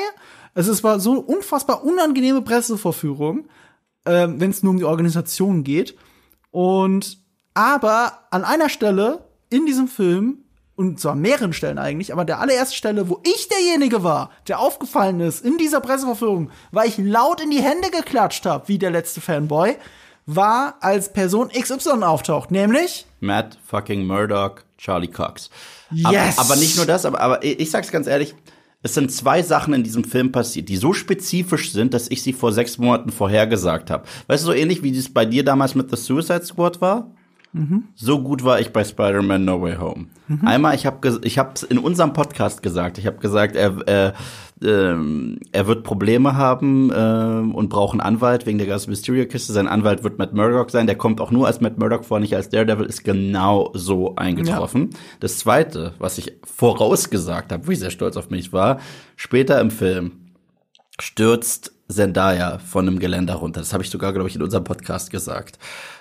Tom Holland Nee, kann. nee, jetzt nimmst du Sachen vorweg. Achso, so, was gut, okay, okay, okay, okay, okay, zu dem Punkt kommen wir noch mal, den merken wir uns dann, aber das habe ich vorher Ja. gesagt, was aber da passiert. Auch, aber jetzt, ich will jetzt nicht den Credit wegnehmen, ne? Okay, Yves, aber okay, das haben okay. sehr viele Leute gesagt, was du sagen ja, wolltest okay, bei aber, aber. Daredevil, ich muss sagen, ich war froh, Matt Murdock zu sehen. Ich hatte die gleiche Das war Situation. so schön, ja. Ich hatte die gleiche Situation wie du. Sie war aber begleitet von einem Aber. Sie war wirklich begleitet, leider von einem Aber. Ich war froh, ihn zu sehen. Und es hat ganz cool funktioniert, ihn am Tisch da zu sehen mit Pete, Ja. mit May und Ja. mit Happy. Aber es war halt so whimsical und happy und fröhlich. Ich so, so ist auch teilweise die Show, wenn es nur um Matt geht und dann fliegt auch ein Stein rein und er fängt den wie nichts und sagt, äh, ich bin ein guter Anwalt. Ich so, oh, das ist MCU-Humor. Und der passt nicht zu Daredevil. Und deswegen hatte ich so ein bisschen Angst. Ich bin, ich bin der glücklichste Mensch der Welt, wenn wir jetzt mehr Daredevil-Content kriegen. Und wenn wir irgendwann eine Staffel 4 kriegen und die sogar R-Rainer zu sein, der hat ja schon hier Cabin in the Woods, äh, hier El Royale, Bad Times at the El Royale gemacht und äh, Angel war ja auch Executive Producer zusammen mit äh, Joss Whedon. Ich wäre der glücklichste Mensch der Welt. Das Aber ist aber da. Ich habe Angst, dass die den weich spielen und dass das dann eine, eine leicht abgeänderte Version von ihm ist, die konform ist für haha, Familienfilm. Und das will ich nicht. Das will ich so hart nicht. Deswegen, ich hatte, so, ich war froh, richtig froh wie du, so euphorisch, hab sogar geklatscht. Aber es war so nach Motto, oh warte, sollte ich weiter? Ich weiß es nicht. Und, und, und so, und so fühle ich mich ja zurzeit auch bei den Gerüchten. Und das ist quasi bestätigt Wilson Fisk. Also, wir haben seinen doofen Mantel gesehen in der Hawkeye-Show. Ist einfach so. Und ich so, richtig, richtig. Und ich so, Also wir nehmen das Wilson Tag Fisk. vor der fünften Folge. ich so auf, Wilson dazu Fisk. Und dann denke ich daran, Wilson Fisk ist Wir der haben die typ, fünfte noch nicht gesehen, Der mit ja. der Autotür den einen da enthauptet. Wir sind im MCU. Und wir machen Witze über, äh, über unsere Namen Dr. Strange und Spider-Man. Und ich, hm, das ist die Sache. Ich, ich freue mich, das sind zwei der coolsten Charaktere und hau noch John Bernthal rein als, als Frank Castle und ich bin noch glücklicher. Aber das Aber ist im Kopf, sage ich ganz ehrlich. Ja, wir haben halt alle Angst, dass das, ja, dass es zu soft wird. Man muss aber dazu sagen, bei Daredevil trauen sie sich's ja. Daredevil 3 soll R-rated sein. Und wenn der auch noch Deadpool erfolgreich meinst ist, du? Deadpool, Deadpool meinst du? äh, der, der, ja, der, Mach dir Äh, ich meine natürlich Sorgen Deadpool wegen 3. Daredevil. Bei Daredevil trauen Ja, sie sich ja. ja, aber Deadpool trauen sie sich. Äh, das war halt auch sehr erfolgreich. Die Frage Ja. ist, ob sie es für den Streamingdienst auch machen. Ähm, aber bei Disney Plus laufen ja auch R-rated Sachen mittlerweile. Voll, voll. Also mittlerweile läuft ja auch Alien stirbt langsam, das läuft ja alles dort, weil es Ja. Fox Property ist. Ähm, die haben mittlerweile einen Modus dafür. Es gibt noch keine bestätigte Daredevil-Serie. Wir wissen, dass Kevin Feige ein großer Fan von Daredevil ist. Und er hat ja auch noch mal bestätigt, gerade erst, dass wenn der Daredevil zurückkommt, ihn natürlich von Charlie Cox gespielt wird. Er wird bei Und Echo jetzt hat er dieses. Versprechen ja endlich eingelöst. Er wird bei Echo vorkommen. Das wird so seine Rolle erstmal sein. Ich sag, leider wird er seine eigene Show jetzt erstmal nicht kriegen, was doof ist. Ich will eine Season 4, kriegen wir nicht. Er wird in dieser Echo-Show vorkommen, hundertprozentig zusammen mit Wilson Fisk. Würde Sinn machen, wenn dann Echo vorkommt. So, Ähm, aber wir, wir werden es sehen. Wir werden es sehen. Und früher oder später, guck mal, wenn er beliebt genug ist, kriegt er eine eigene Serie. Machen wir uns nichts vor. der beste Kompromiss wäre, wie du sagst, der Deadpool-Kompromiss, dass wenn er in den Team-Up-Dingern vorkommt, dann ist er halt nicht R-rated. Mhm. Aber wenn er seine eigene Show kriegt, dann ist die R-rated. Ja. Und das, das wäre ein Kompromiss, mit dem ich vollkommen okay wäre. Ich Ja, meine, ich auch. In den Spidey-Filmen und so weiter, da kann er auch einfach nur Anwalt spielen. Ich, ich wette, er kommt auch bei She-Hulk vor, weil sie ist Anwältin, er ist Anwalt. So. Könnte sein, stimmt, hab ich gar nicht drüber nachgedacht. Ja, Anwalt schon. Ähm, ich freue mich auf jeden Fall einfach. Ich habe geklatscht, einfach aus innerer Freude. Ist es Fanservice? Ist es Fanservice? Ja. Hat es so viel mehr Bedeutung als das? Wahrscheinlich noch nicht mal. Aber, aber das ist doch auch manchmal das Schöne am MCU. Und das ist doch schön an so einem einheitlichen Ja. Universum, dass wir die Charaktere zusammenkriegen, dass sie Anerkennung kriegen, weißt du. Auch der, der so erfolgreich wie das für Netflix war, es war halt eine Nischenserie immer noch Mhm. und ist nicht im ganz, ganz, ganz breiten Mainstream angekommen. Und ich bin einfach so Leider. froh, dass sie jetzt anerkannt wird vom MCU. Voll. Fertig. Voll, voll. Ich, ich, ich kann es kaum erwarten, auch Wilson wiederzusehen. Das war der erste Moment, wo ich geklatscht habe im Film. Ja, der Was war wohl zweite- der zweite Moment? Ah, das- bei mir, bei mir gab es drei Momente. Also der zweite Moment war, das ist ein bisschen seltsam. Ned Leeds kann jetzt so gut zaubern wie Doctor Strange fast, weil er seinen Ring hat. Das war ein bisschen sehr doof und kann jetzt Ringe öffnen und so weiter. Okay, aber das war der Moment, wo du geklatscht hast? Nein, nein, nein, nein, nein, aber das bringt uns jetzt im zweiten Moment. So. Ach so. Äh, äh, und, und zwar nachdem Peter fehlt und traurig ist, weil, weil Tante May weg ist, sagt er, ich will Peter zurückholen. Und ich, habe den schon aus der Ferne gesehen, direkt ich so, das ist Garfields Outfit, das ist der erste. und, äh, und Sebastian, Garfield und er kommt näher zur Kamera, ja, ist Garfield. Ka ähm, ich war so glücklich und nicht nur das, ich bin ja ein krasser äh, Musiktyp und äh, ich habe Filmscores zu Hause und so weiter. Die haben die ersten Noten aus Mark Webb Spider-Man Ja. Aber gespielt. du, du unterverkaufst es gerade. Das war auch ein breites Klatschen, selbst in der fucking Presseführung. Ja, ja. Ich weiß nicht, wie es bei euch ist, wenn ihr ins Kino da draußen geht. Wenn der Saal einigermaßen Corona-konform voll ist und mit einem heißen Premierenpublikum auf diesen Film und Andrew fucking Garfield springt durch Ja. ein Portal aus dem MCU und damit, oh, ich habe jetzt voll ins Du hast Mikrofon voll gebrüllt. übersteuert. Und Andrew Garfield, meine Begeisterung übersteuert hier. Und Andrew fucking Garfield springt quasi sinnbildlich aus Ja. einem Portal vom Sony-Universum ins Marvel-Universum. Klar war da schon im Marvel-Universum, aber es geht ja um das Sinnbildliche dahinter. Er hüpft einfach rein und ist da. Und ist einfach Andrew Garfield. Und ich habe sogar noch äh, in Vorbereitung habe ich mir ähm, äh, den Film TikTok Bo äh, Tick Tick Boom angeschaut Habe ich fürs äh, Wochenende Lin-Manuel geplant. Hast du geplant? Ich finde ihn ganz cool. Ähm, ich finde aber leider nur die Hälfte der Musiknummern richtig geil und die andere Hälfte ist mir zu schmalzig. Ähm, aber ich habe eine Schwäche. Ich habe eine Schwäche. Immer wenn Andrew Garfield heult, möchte ich am liebsten mitheulen. Da habe ich schon feuchte Augen und will mitheulen. Immer. So, ich, ich weiß nicht, woran es genau liegt. Wirklich an seinen Rollen. Eve guckt ganz angewidert. Schau mal das Interview von äh, Andrew Garfield mit Stephen Colbert über dessen gestorbene Mutter, also von Andrew Garfield. Und äh, da habe ich so hart mitgeflennt, als Andrew Garfield von seiner Mutter erzählt. Ich kriege jetzt schon wieder feuchte Augen. Und immer wenn ich Andrew Garfield heulen sehe, dann will ich halt mitheulen. Das, das geht nicht anders. Und, äh, und Andrew Garfield ist auch wieder ein Spider-Man, der sehr nah am, am, am Wasser gebaut ist.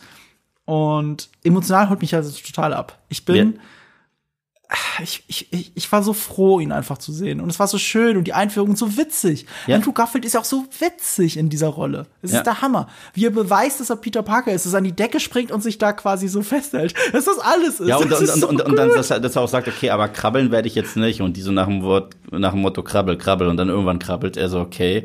Äh, Das, das, das war wundervoll, kann ich alles sagen. Und dazu haben sie wirklich auch die, den Soundtrack benutzt aus Mark Webbs Film, also den Score. War ich sehr glücklich. Ich so, Close but no cigar. Da, da war ich so ein bisschen, ich, ich so richtig glücklich, Andrew zu sehen, aber mit Andrew habe ich eh gerechnet. Der allein, dass er jedes Mal sagt, ich bin nicht dabei. Ich so, du bist so dabei. Allein diese Bilder, du bist sowas von dabei. Ich so, ich wusste, es kommt. Bei Toby war ich bis zum Schluss nicht hundertprozentig sicher. Ich war nicht hundertprozentig sicher. Was auch damit liegt, weil er daran liegt, dass ähm, er so weit weg von unserer Wahrnehmung ist. Voll. Andrew Garfield tingelt gerade von einer Talkshow in die nächste, wegen Tick Tick Boom. Äh, hat er noch irgendwas in letzter Zeit rausgebracht? Er war auf jeden Fall wieder viel mehr zu sehen. Ja, und er redet wird auch jedes Mal über Spider-Man. Jedes ja, Mal. jedes Mal fragen sie ihn. Genau. Und Tobey Maguire hat man so gefühlt seit Jahren nicht mehr nirgendwo Genau. gesehen. Was ja auch damit zu tun hat, was ich im anderen Podcast erzählt habe. Aber da müsst ihr jetzt die andere Podcast-Folge hören, was Tobey Maguire privat so macht. Ähm, damit hat das wahrscheinlich zu tun, Du dass man bist ihn schon so ein. Klatschkind, so ein Klatschpressenkind. Ja, ich musste ein paar Mal dran denken tatsächlich Aber- bei diesem Film. aber auf- so, ist er das? Ist, ist das der Tobey Maguire, über den alle reden, der am Aber- Pokertisch sitzt und die Leute je- abzieht? Aber auf jeden Ist Fall, als Toby dann reinkam, da war ich hin und weg. Erst recht, erneut Respekt. Also abgesehen von Jamie Foxx's Electro, abgesehen von diesem Charakter, wurden alle auch so geschrieben, wie sie sich verhalten sollen. Was ganz krass ist. Toby ist dieser sehr blauäugige. Ich behaupte bei Sandman auch nicht, aber egal. Ja, okay, okay, okay, stimmt, stimmt. Den habe ich schon wieder vergessen. Das ist so. Aber, ähm, aber ansonsten, äh, alle, alle Mains, sag ich mal, also so Maincast. Und ich war so happy. Und dann gab's da diese Szene. Ich habe doch gesagt, das letzte, das, was ich wirklich scheiße finden würde, wäre, wenn sich die drei Spideys treffen würden, einfach direkt rumbrowen würden, ohne dass es so ein eine ernste Auseinandersetzung mhm. darüber geben würde, wie die eigentlich ticken und so weiter. Und die gab es direkt, weil er hat gerade May verloren. Er hat gerade das erste Mal den Satz gehört, mit gro aus großer Macht folgt großer Verantwortung. Sagt das diesen beiden Spideys, die ihn das erste Mal treffen und sagt ihnen auch, die sollen sich im Grunde genommen verpissen. Und als er diesen Satz von sich gibt, Close-up auf Tobys Gesicht, auch wässrige Augen und er das gleich hat mir mein Onkel gesagt. Und daraufhin auch Andrew und ich habe Gwen verloren. Er sagt auch einfach das, was, was, die, was du deinem Nachbarn im Kino erzählen würdest, der die alle nicht gesehen hat. So, das ist deine MJ. Und ähm, das, das, das, das fand ich auch ziemlich gut gemacht. Es war, auch, das war auch kein Gag. Das war wirklich ein ernster Moment, wo man einfach die Figuren hat atmen lassen. Weil das war das gerade in der ersten Hälfte. Jede Szene, die hätte sehr gut sein können, war immer nur gut bis okay, weil sie dachten, jetzt brauchen wir einen Witz. Das ist dieses ADS-Verhalten manchmal von Marvel. So äh, schnell, wenn niemand lacht, dann dann geht das nicht. So und äh, das ist so, das. Ich habe letztens Herr der Ringe wieder gesehen. Ich so, ja okay, das war noch für ein geduldiges Publikum. und ähm, ich war hin und weg und dann haben die da ihre Momente zusammen die so gut funktioniert haben, weil du merkst halt auch, ja, das sind wirklich drei ganz unterschiedliche Spideys. Und das ist der Moment, den ich predicted habe. Das ist der Moment. Später fällt MJ, also Zendaya, von äh, diesem Geländer. Und Tom kann sie nicht fangen. Es macht aber Andrew und er hält sie richtig fest in seinem Arm und sagt, du bist sicher, du bist sicher, oder? Und seine Augen äh, werden feucht. Mhm. Ich so, und er fängt direkt wieder an zu heulen und ich will mitheulen. Ja, da, da, weil, da, da, weil Amazing Spider-Man 2 ist kein guter Film. Ich habe fast alles vergessen, was da drin passiert. Aber, aber diese Szene, wie Gwen Stacy stirbt, Hammer. Die ist hart, Hammer. Ja. Und die tut so weh und äh, da wird man auch wirklich, also vielleicht kann ich auch Emma Stone beim Sterben nicht zuschauen. Das ist vielleicht auch wieder so ein persönliches Problem von mir. Aber das, das war ein Charaktermoment oh für, da, dass sie es geschafft haben, in dieser kurzen Zeit Andrew Garfield Spidey einen richtigen Charaktermoment zu geben. Er hat mhm. jetzt eine Geliebte von Pete retten können, die er für sich selbst nicht retten konnte. Ich so, wow. Oder das, oder dieser kleine Toby-Moment, wo er Doc Ock sieht und sagt, äh, Dr. Octavius, und die sich fragen, wie geht's Ihnen und so weiter. Das war so Toby. Und es war dieser eine Gag, der eigentlich typisch MCU war, der für mich funktioniert hat, war, als Tom Holland zu denen sagte, hey, ich, äh, meine Expertise ist Teamwork. So, ich war bei den Avengers. Und wenn Tobey Maguire sagt, Avengers, cool, du warst in einer Band. Und ich so, auf der einen Seite ist das so ein richtiger MCU-Witz, auf der anderen Seite, das würde Toby Spidey sowas von sagen.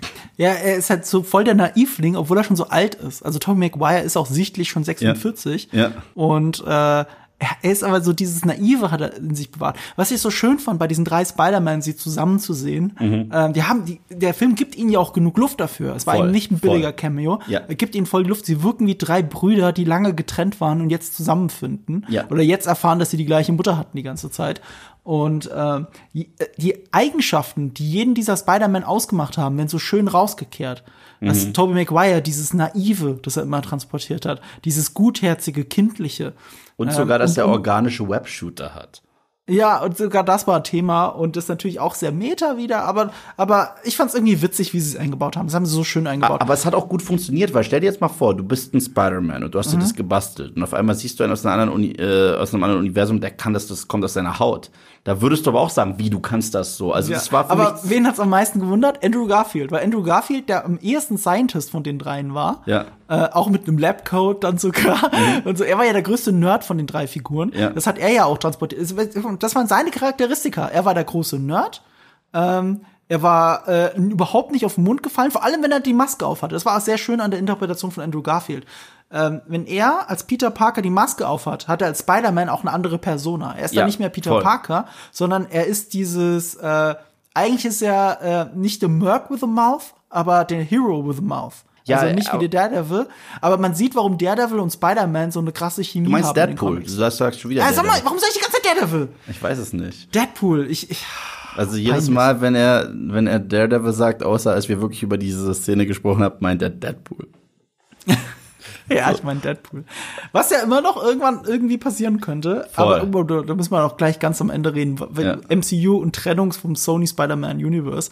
Ähm, aber diese Chemie, also diese Chemie zwischen den dreien und jeder hat seine eigenen Eigenschaften. Und wie Voll du auch gut. sagst, Tom Holland hat von Anfang an in diesem Universum gelernt, Teamplayer zu sein. Ja.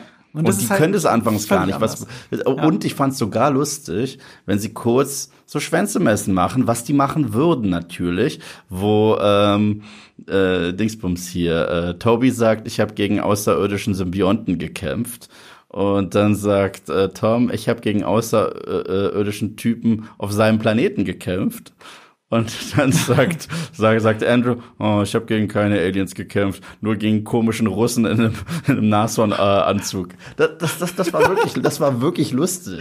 Ja, ja das ist wirklich gut. Da, da, und, und das war auch nicht, das war nicht sehr schlimmer Meta-Humor. Der Meta-Humor, das ist ja genau, der zweite Meta-Gag, der mir zu weit ging. Der erste war dieser uh, I'm something of a scientist myself. Aber der zweite war, es Amazing. muss. Hä? Was der Amazing Gag? Ja, der, weil sie ihn achtmal wiederholt haben, weil einmal hat nicht gereicht. So. Ja, ja, genau. Hätten es einmal machen müssen, dann gut. So, so wirklich so als Zwischennote. Aber, hey, no, you're amazing. Aber, aber dass sie und das hat gereicht und sie reiten aber weiter drauf rum. Was ist der andere Gag, der Dass sie einen weiteren äh, Sam Raimi-Meme zurückgebracht haben, weil Welchen? was sie immer dieses My back, das ist, das ist, wenn, wenn ähm, in Spider-Man nicht. Ja, äh, in, Sp in Spider-Man 2 äh, ja. verliert er doch kurz seine Fähigkeiten, so sein Mojo ja, eigentlich. Ja, und später äh, springt er dann das erste Mal so vom Dach und sagt, I'm back. Und dann fällt er aber runter, fällt auf den Rücken und sagt, ah, my back. Ja. Mhm. Und, und läuft so geduckt. Und auf einmal im Film sagt er, ja, irgendwie habe ich es immer wieder am Rücken. Und, und, und äh, dann richtet Andrew Garfield ihm den Rücken ganz lange. Und ich so, das ist echt euer Ernst. Und er muss auch noch sagen, my back. Und ich so, hm, Nee. Ah, okay, den Gag habe ich einfach nicht verstanden, weil ich halt äh, die, das Meme gar nicht kenne. Aber da hast du recht. Also wenn das so ist, dann ist das natürlich. Ja, und, äh, und, und das ist halt das Problem mit manchen Witzen. Die sind an sich lustig, aber Timing, Mann, die dauern zu lange. Also es ist, es ist so, als wenn ich eine Punchline raushaue, du lachst und danach, obwohl du schon gelacht hast, erkläre ich dir den Witz nochmal und wiederhole ihn nochmal. Und du, ich habe beim ersten Mal gelacht.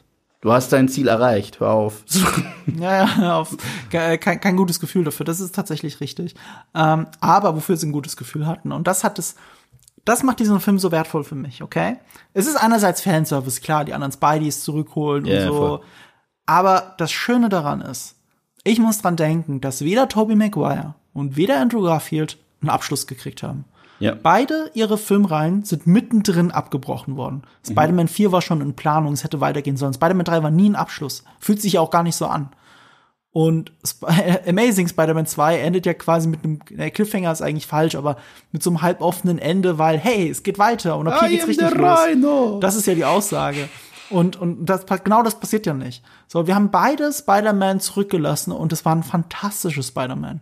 Und dieser Film, und das macht ihn so schön für mich, ähm, holt diese zwei Ikonen zurück und gibt ihnen Zeit zum Atmen. Nicht nur für ein Cameo, sondern gibt ihnen Zeit, er gibt ihnen einen Abschluss, einen versöhnlichen Abschluss, hat trotzdem den Fokus auf Tom Holland und verliert Ich- ihn auch nicht. Ich gehe sogar so weit zu sagen, dass der Film das ein bisschen besser macht, nein, deutlich besser macht, als ein anderer Film, den wir sehr geliebt haben, der etwas ähnliches dieses Jahr gemacht hat, und das ist Ghostbusters Afterlife.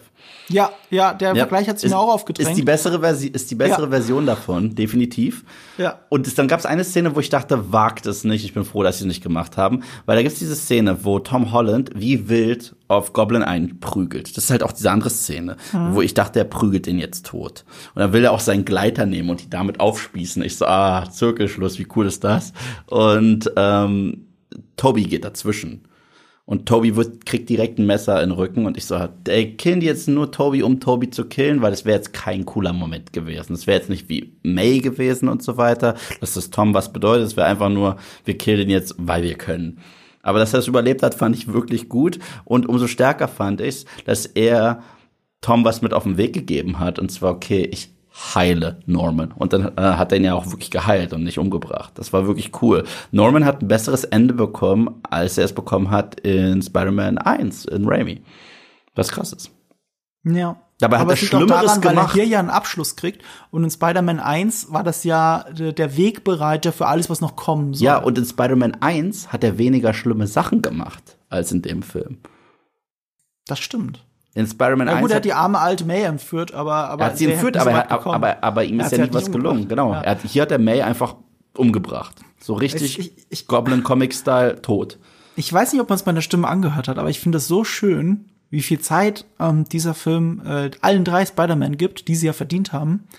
Ähm, äh, ich mag das so sehr. Und du sagst ja auch, es macht es sogar besser als Ghostbusters. Voll. Und dann ist mir eingefallen, ich habe dem Film zwar vier Sterne gegeben, was halt für mich einfach nur ein sehr guter Film ist, aber ich habe vergessen, ihm auf Letterbox ein Herz hinzugeben. Und das mache ich jetzt. Oh. Äh, live on Tape ähm, werde ich das jetzt hier nachholen, weil ich Trottel äh, finde, dass der Film mich so gerührt hat, dass er natürlich auch ein Herzchen verdient hat. Ja, und dann kommt für mich eigentlich so mit die Szene, wo ich am meisten geklatscht habe, was krass ist, was nichts zu tun hat mit einem Cameo, was nichts zu tun hat mit etwas, was ich äh, kenne aus einem anderen Film, sondern wo ich gesagt habe, jetzt habt ihr den Charakter endgültig verstanden, jetzt ist er in guten Händen.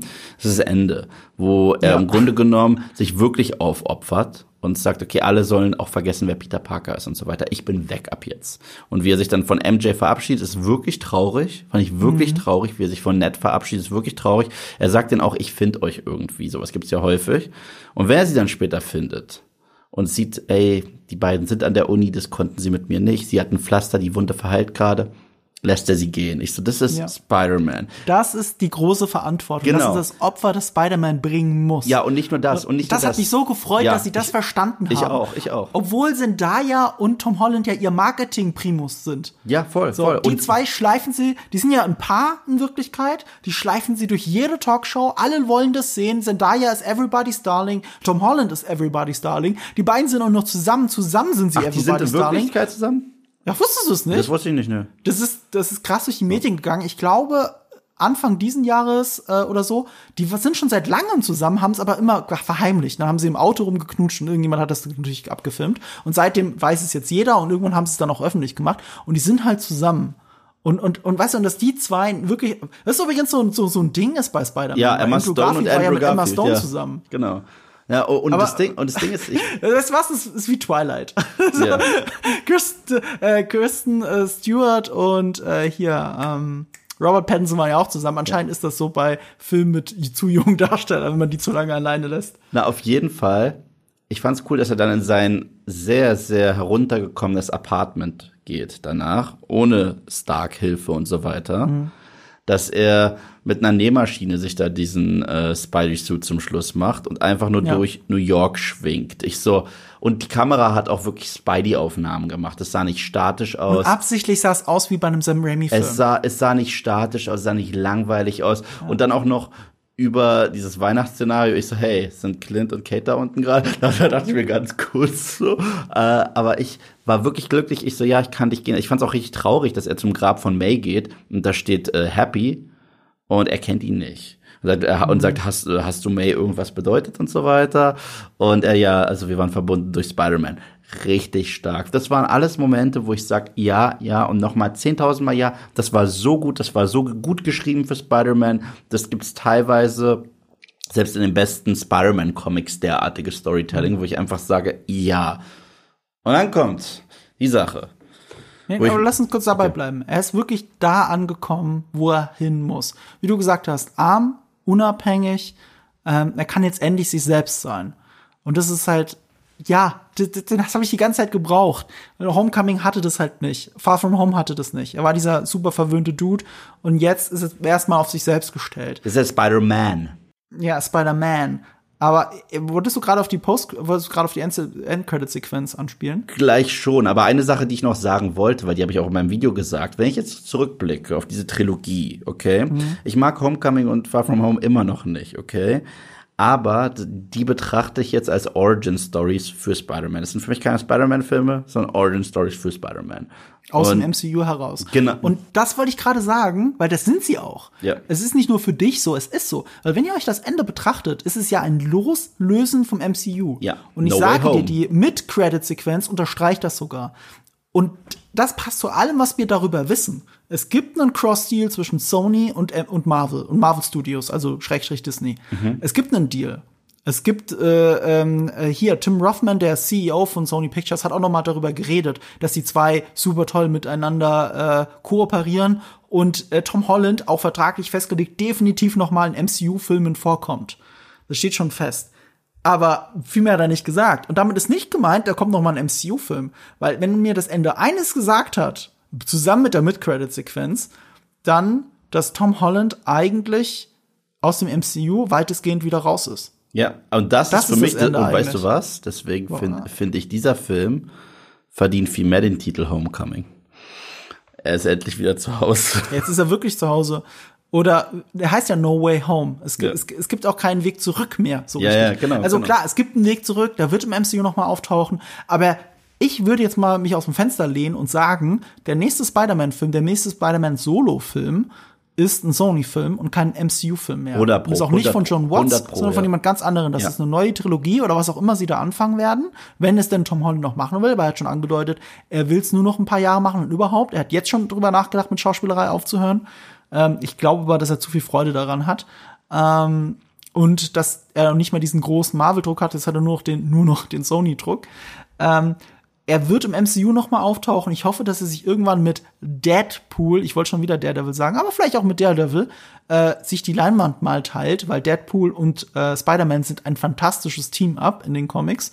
Und ich würde das so, so, so, so, so gerne sehen. Die einzige Figur, mit der Deadpool noch cooler agieren kann, ist eigentlich Wolverine, aber die werden wir zumindest nicht durch Hugh Jackman gespielt erleben. Äh, auch wenn sich Ryan Reynolds sehr dafür einsetzt. Ich hoffe, dass Spider-Man zurückkommt ins MCU, aber wahrscheinlich nur ein Glaub Team-Up-Film. Ich ich glaube, auch, glaub ich dass die auch. neue Trilogie komplett Sony ist. Und was es noch unterstrichen hat, auch ein bisschen, Ja. war die End-End-Credit-Sequenz. Nicht mal die End-Credit-Sequenz selber, das können wir kurz vorwegnehmen. Das ist ein Trailer für Doctor Strange 2. Was auf einer Meta-Ebene ja auch witzig ist, weil dieser Film hier, No Way Home, hat so viel über Sam Raimis Trilogie geredet.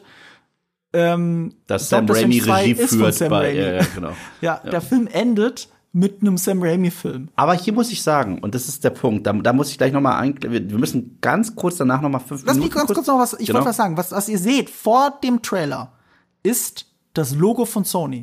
Mhm. Die Credits laufen komplett durch. Und dann läuft gesondert ganz groß das Logo Sony durch. Und dann ganz groß Columbia Pictures, was eine Sony Company ist. Mhm. So, und dann kommt der, der Trailer für einen reinen MCU-Film. Voll, ja. Das ist so auch so ein Statement. Das letzte steht da nicht Marvel Studios oder so. Du siehst als letztes Marvel Studios, aber das letzte Logo, das sie dir richtig fett ins Gesicht drücken, ist Sony. So wie es auch das allererste ist, was ihr von diesem Film sehen werdet, das Sony-Logo. Und das ist sehr ungewöhnlich, weil normalerweise äh, fangen diese Sony-Filme auch nicht mit dem Sony-Logo an, sondern mit Columbia Pictures, was ihre eigentliche Firma ist. Doch, Und nee, mit, das ist halt nee, nee, mit, mittlerweile schon länger kommt erst Sony und dann echt? Columbia Pictures, ja, ja. Ist jedes Das ist Mal, mir bei Ghostbusters gar nicht aufgefallen. Das ist immer dieses Bing von Sony und dann Ja? dü, dü, dü, Ach, nee, Ja, das, ist war mir nie auf. Aber ähm, Ja. erstens, du hast so viel, du hast so viel gesagt. Es gab so viele Sachen, die, ähm, die, die ich unterschreibe. Also erstens, du hast vollkommen recht. Deadpool Spider-Man will ich zusammen sehen. Punkt. Ja. Zweites Team, das ich mir jetzt wünsche. Und ein weiterer Schauspieler hat gesagt, er wäre bereit, noch weiterzumachen. Ich will Clint und Daredevil zusammen sehen auf der Straße. Ich will, Mhm. äh, ich will richtig hier äh, Urban Avengers haben. Das will ich sehen. Okay. Jetzt sprechen wir darüber, dass Spider-Man zu Hause ist, meiner Meinung nach richtig zu Hause, was ich mir auch gewünscht habe, und wir jetzt coole Abenteuer mit Tom Holland haben können, ohne Stark Tech und bla und Mist, das, ich brauche das die ganze Scheiße nicht mehr. Aber komm, es gab ja noch eine hausgemachte Post-Credit-Scene. Alter, okay, dieser Scheißfilm, dieser? Scheißfilm, auf den ich jetzt anspreche, der verfolgt mich, okay? Ich spreche von Venom 2 und Venom generell, okay? Den ich ja sehr viel besser finde Ich als weiß, du, ich wie weiß. ihr in unserem Podcast hören könnt. Ja. Eine große Empfehlung an die Folge, ihr müsst die Venom 2 Folge Genau. hören, wenn ihr mich und Yves mal richtig schön streiten sehen wollt oder hören wollt. Und wir werden das jetzt hier nicht ausbreiten. Nee, werden wir nicht, Das werden wir könnt, nicht, dafür aber- könnt ihr die Folge hören. Werden wir nicht, werden wir nicht. Aber ganz kurz. Venom 2 wurde groß diskutiert wegen einer Post-Credit-Scene. Das war der Grund, warum er wirklich groß äh, diskutiert wurde, okay? Und zwar, oh, Tom Hardy kommt ins MCU. Kevin Feige wird jetzt auch darauf angesprochen. Also, ja, finde find ich eine geile Idee. Hm. Ja, weil, weil äh, auch durch diesen Zauber von Strange, zack, bumm, er ist irgendwie im MCU gelandet. Post-Credit-Scene. Wir sehen ihn an der Bar, Tom Hardy besoffen. Wir sehen Venom nicht mal. Wir hören nur seine Stimme, wie er diese Selbstgespräche, die er durchzieht. Besoffen mit einem Typ, äh, der ihm gegenübersteht. Und er sagt, wie, ich bin in einer Welt mit Supermenschen, mit Superanzügen und grünen Monstern und hast du nicht gesehen und so weiter. Okay, ja, hier werde ich mich schon irgendwie zurechtfinden. Bumm, er ist weg. ich so, okay, er war den ganzen Film über auch in diesem Universum und die haben diesen, diese Post-Credit-Scene, die sie so gruselig aufgebaut haben, dass Venom den Fernseher leckt, wo Peter drin ist, die war ein Setup für eine Punchline, weil Venom weiterhin ein Kack-Gag bleibt. Obwohl, und ich weiß, obwohl ein kleines bisschen vom Symbionten irgendwie, warum auch immer, Mal wieder. abgefallen ist. Ja. Das heißt, man wird jetzt fürs MCU vielleicht jemand anderen casten, der dort Eddie Brock sein wird. Weißt du, wer es sogar sein könnte? Weil das war unnötig prominent besetzt. Wer? Dieser Barkeeper. Weil dieser Barkeeper, den du da gesehen hast, das ist eine der Hauptrollen, ja gut, eigentlich eine Nebenrolle, aber eine sehr prägnante Nebenrolle in der Serie, die von dir sträflich vernachlässigt wurde bisher, Ted Lasso. Okay. Das ist einer der, der Fußballer, nämlich der, ähm, äh, der, der Starstür Starstürmer aus, war Mexiko? Ich glaube aus Mexiko. Äh, auf, auf jeden Fall irgendwo Lateinamerika. Und das war deren Starstürmer. Und das ist ein bisschen prominent besetzt für so eine kleine Nebenrolle. Ähm, aber das ist auch nur eine wilde Vermutung. Ich glaube, wenn es MCU noch cooler ist, nehmen sie jemand anderen, der noch mal ganz andere, wie soll ich sagen, einen ganz anderen Vibe an Venom abgibt. Ähm, es, es ist ein bisschen merkwürdig. Äh, einerseits bedeutet das, ey, wir hatten die Eier, ähm, Venom ins MCU zu holen und dann so, äh, doch nicht. Ja, das ist genau das, was ich meine. Ja, das, das, war ist der einfach, Quicksilver-Gag. das war der krasseste, das war der krasseste Troll-Move ever, den ich je gesehen habe. Das war ein Troll-Move auf cinematischer Ebene, den ich, ich habe schon fast Respekt davor. Okay, wenn ich nicht diese zwei Venom-Filme so hassen würde. Ich bin mir aber nicht sicher, was das genau bedeutet. Ich sag Weil dir, was entweder bedeutet. bedeutet es, ähm, dass Venom ähm, immer noch keinen Spider-Man hat in einem Venom 3, der ja da bestimmt kommen wird, weil Venom 2 so mega erfolgreich war. Oder ähm, und oder wird im MCU wirklich jetzt komplett eigener Venom etabliert und der kämpft dann gegen Tom Holland, weil sie gemerkt haben, weil Tom Hardy Venom, der würde nicht wirklich gegen Tom Holland kämpfen, nur weil er da den Fernseher ableckt. Da gibt's ja gar keinen Grund, dass die clashen. Ich habe voll die Theorie. Okay. Okay, okay, gut. Okay. Okay. Also, Verzeihe uns wieder was. okay, wenn ich recht habe, krass, okay. Venom 3, Titel No Way Home. Okay. Okay. Ähm, Venom hatte schon einen Grund, Peter verkloppen zu wollen, nur Eddie nicht. Weil Venom hat einen Hive-Mind. Das bedeutet, er hat mitbekommen, wie ein Spider-Man einen anderen Ja. Venom umgebracht hat. Ja, und deswegen hat er es auf den Jungen auch abgesehen. Und Venom Okay. ist ja da geblieben. Genau. Peter ist ja jetzt eigentlich immer noch im MCU trotzdem drin. Er ist ja nicht durch eine andere, durch ein Ja, das Portal verschwunden. Also er ist in dieser Welt eigentlich drin. Okay, nur Ja, ihn kennt ja. niemand. Ja, nur ihn kennt niemand. Wie kriegen wir ihn denn bitte aus dieser Welt raus? Okay, wir bauen gerade sowas auf wie Morbius, aber da kommt Adrian Toomes vor, Vulture. Ha, ist ja eigentlich eine MCU-Figur. Ganz komisch, okay? Venom, krass profitables Franchise. Und, da werden und wir erwähnt Venom. Also also wir kennen ja den neuesten Morbius-Trailer. Ja, ja, genau, ja, und ja, ja, ja. Morbius erzählt doch von Mo- Venom. Also genau. die sind ja irgendwie doch in einem Universum. Und deswegen, deswegen, das bringt mich zu der End-End-End-Szene, dieser Teaser für äh, Multiverse of Madness. Ich glaube, dass dieser Film alles richten wird. Und nach dem Film äh, verschwindet ähm, äh, Spider-Man endgültig in sein eigenes Universum zu allen Spider-Man-mäßigen Charakteren, sowas wie Vulture, der, der wird einfach mitgezogen und dann bauen die das dort nochmal auf. Und ich könnte mir vorstellen, weil die Venom-Filme ja eigentlich mittlerweile solche Parodien auf Spider-Man sind, okay, würde ich es sauwitzig finden, wenn wir einen unemotionalen Venom No Way Home hätten, wo wir Topher Grace sogar zurückbringen und uns einfach den ganzen Film lang über Spider-Man lustig machen würden, Venom-Style. Das würdest du lustig finden, weil du den letzten Venom toll fandst. Und wenn sie all in mit dem Humor gehen, werde ich auch drüber lachen können. Tada! nee, das glaube ich nicht. Ja, ich auch nicht. Aber es wäre cool. Ja, das ist, das ist, das ist Käse. Ähm, ich, es hat die, es, ja, es ist, da, da, da- da bin ich mir auch nicht sicher, was sie uns jetzt sagen wollen. Ist jetzt Tom Holland, wird er das MCU auch das Universum verlassen, wirklich? Ja, keine Ahnung. Oder? Also, ich meine, jetzt hat er ja nichts mehr, was ihn da hält, weißt du? ja, aber, aber, gleich, aber das wundert gleichzeitig. mich auch nicht, wenn da irgendjemand mit dem Finger schnipsen, dann ist er woanders. Aber du sagst es doch selbst. Woher kennt Morbius Venom, wenn im gleichen Film wie Morbius Adrian Toomes vorkommt, ein MCU-Charakter? Wie kann das funktionieren? Hm.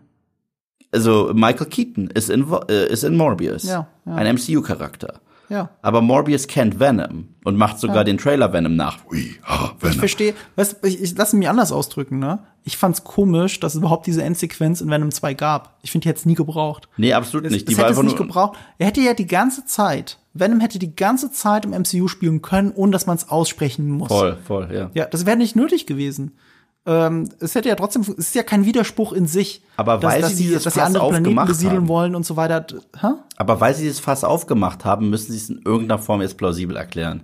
Und was sie machen stattdessen ist, sie machen es rückgängig, aber richtig plausibel ist es immer noch nicht. Nee, absolut nicht, weil erneut Morbius, er kennt Venom, aber ein MCU-Charakter ist bei ihm. Und er kennt ja ganz klar Tom Hardys Venom.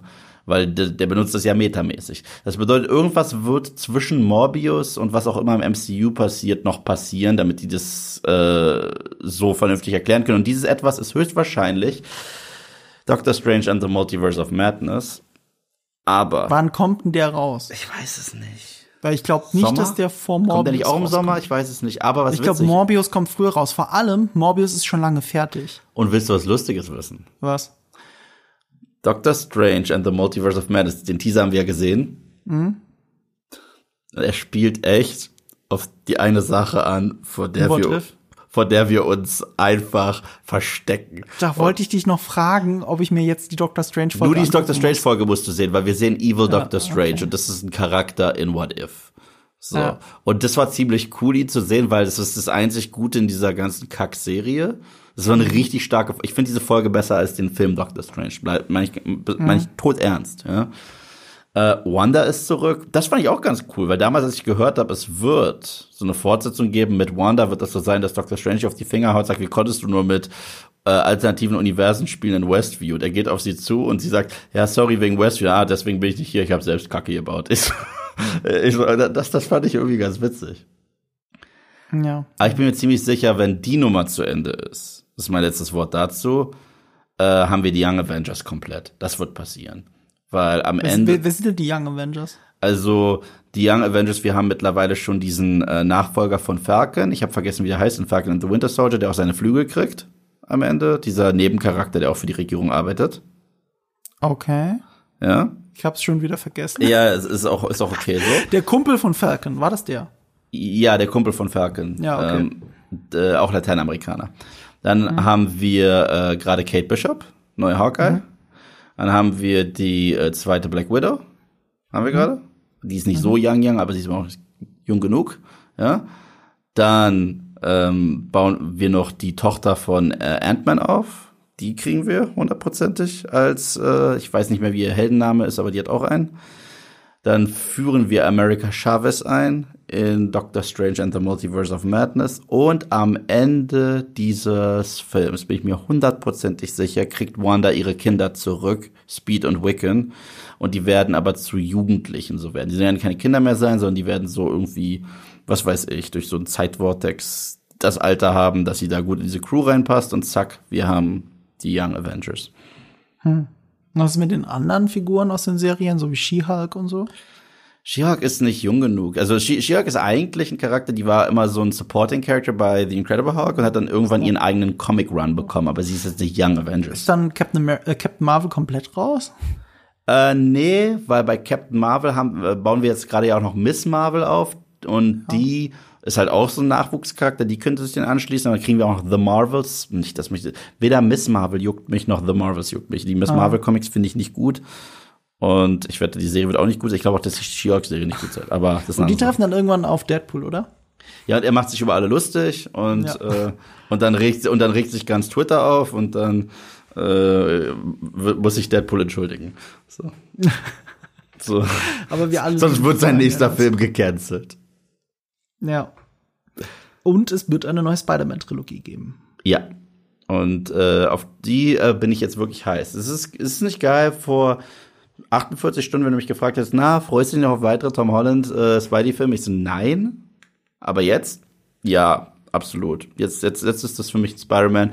Und ich springe auch hin und her im Kopf, ob das jetzt mein drittlieblings-Spider-Man-Film ist. Oh, das ist doch schöne Aussage bei dir.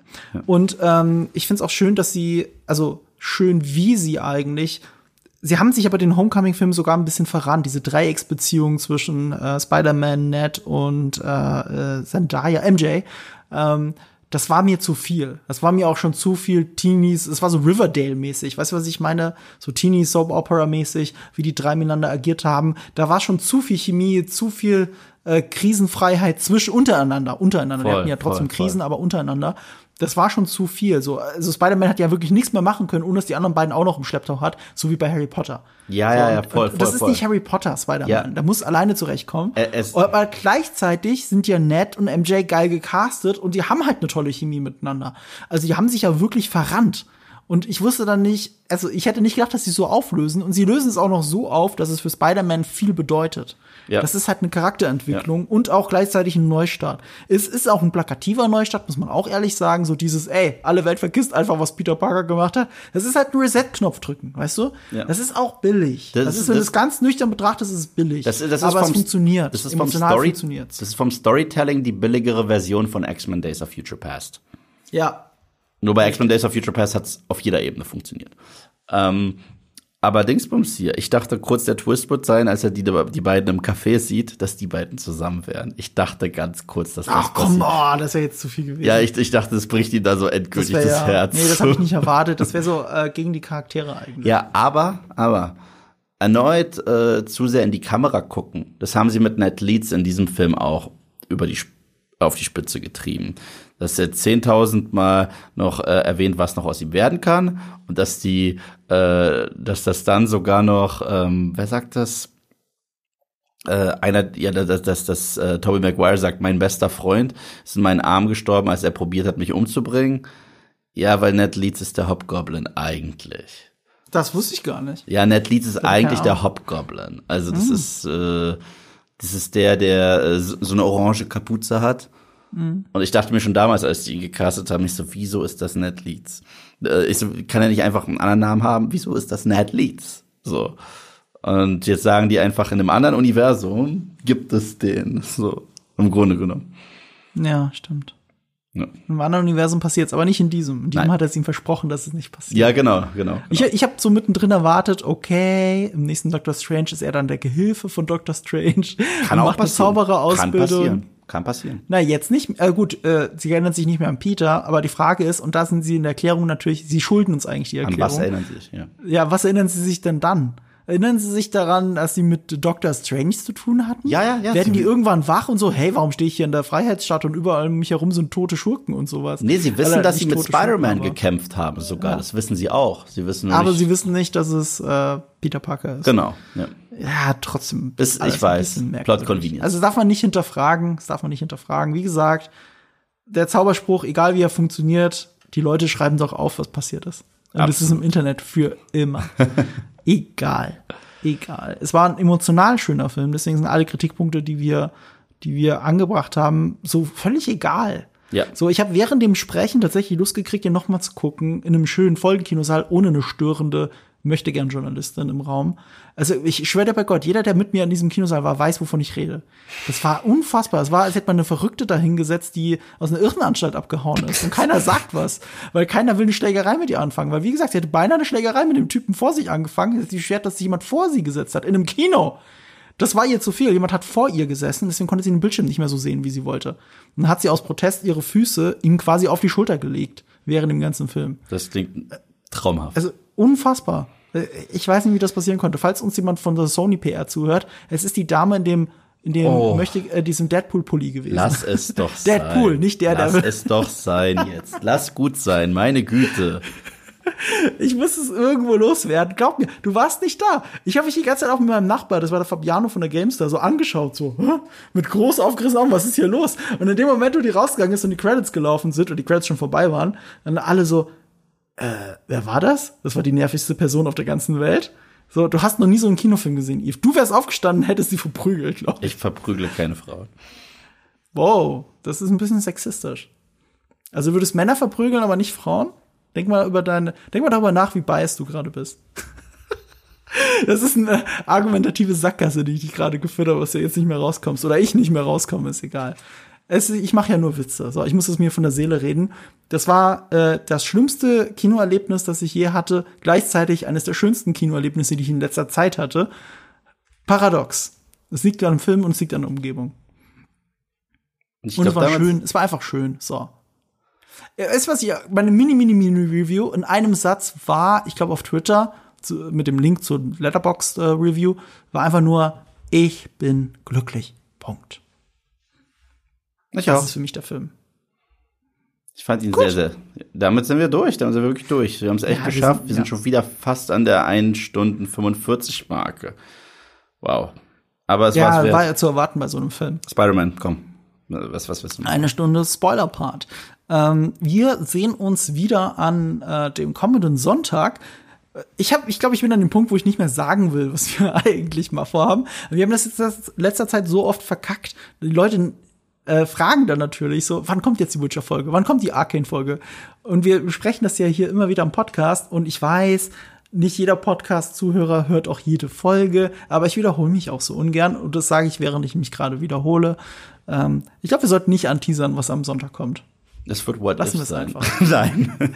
ja, aber what if? Finally! ich habe so lange gewartet. Für Weihnachten reden wir jetzt für euch über What if. Um Gottes Willen, um Gottes Willen. Nein, aber, fa- aber falls ihr das erste Mal zuhört, ohne Witz, abonniert uns doch und downloadet uns. Das würde uns eine Menge, Menge bedeuten, gerade auf Spotify. Und wenn ihr eh schon unsere Stammkunden seid, dann hört auch die nächste Folge, egal was das Thema ist. Egal, ob es um Arcane, Witcher oder sonst irgendetwas geht, was irgendwie mit Weihnachten zu tun haben könnte, weil Weihnachten vor der Tür steht. Ähm, hört euch einfach die nächste Podcast-Folge an. Und vor allem auch deswegen, jetzt muss ich ein bisschen jammern, Eve, wir waren jetzt vier Monate lang, ja, vier Monate lang waren wir in den Top 200 in Deutschland und Spotify, auf Spotify. In den Top 200. Und ich war sehr stolz drauf, aber wir sind es jetzt nicht mehr. Wir sind seit vorgestern oder so nicht mehr. Und äh, wenn wir irgendwann wieder die Top 200 steigen wollen, dann müsst ihr uns zuhören. Ja, es liegt in euren Händen. Es liegt in euren Händen. Das bedeutet uns eine Menge. Also deswegen, falls ihr das cool findet, ladet uns runter, streamt uns mehr, erzählt, dass es uns gibt, äh, denn es macht wahnsinnig Fun und wir wollen da wieder vertreten sein. Weil ihr habt die Kraft, uns in diese Top 200 zu holen. Und ihr wisst ja, aus großer Kraft folgt große Verantwortung. Besser kann man das nicht beenden. Ciao. Ciao.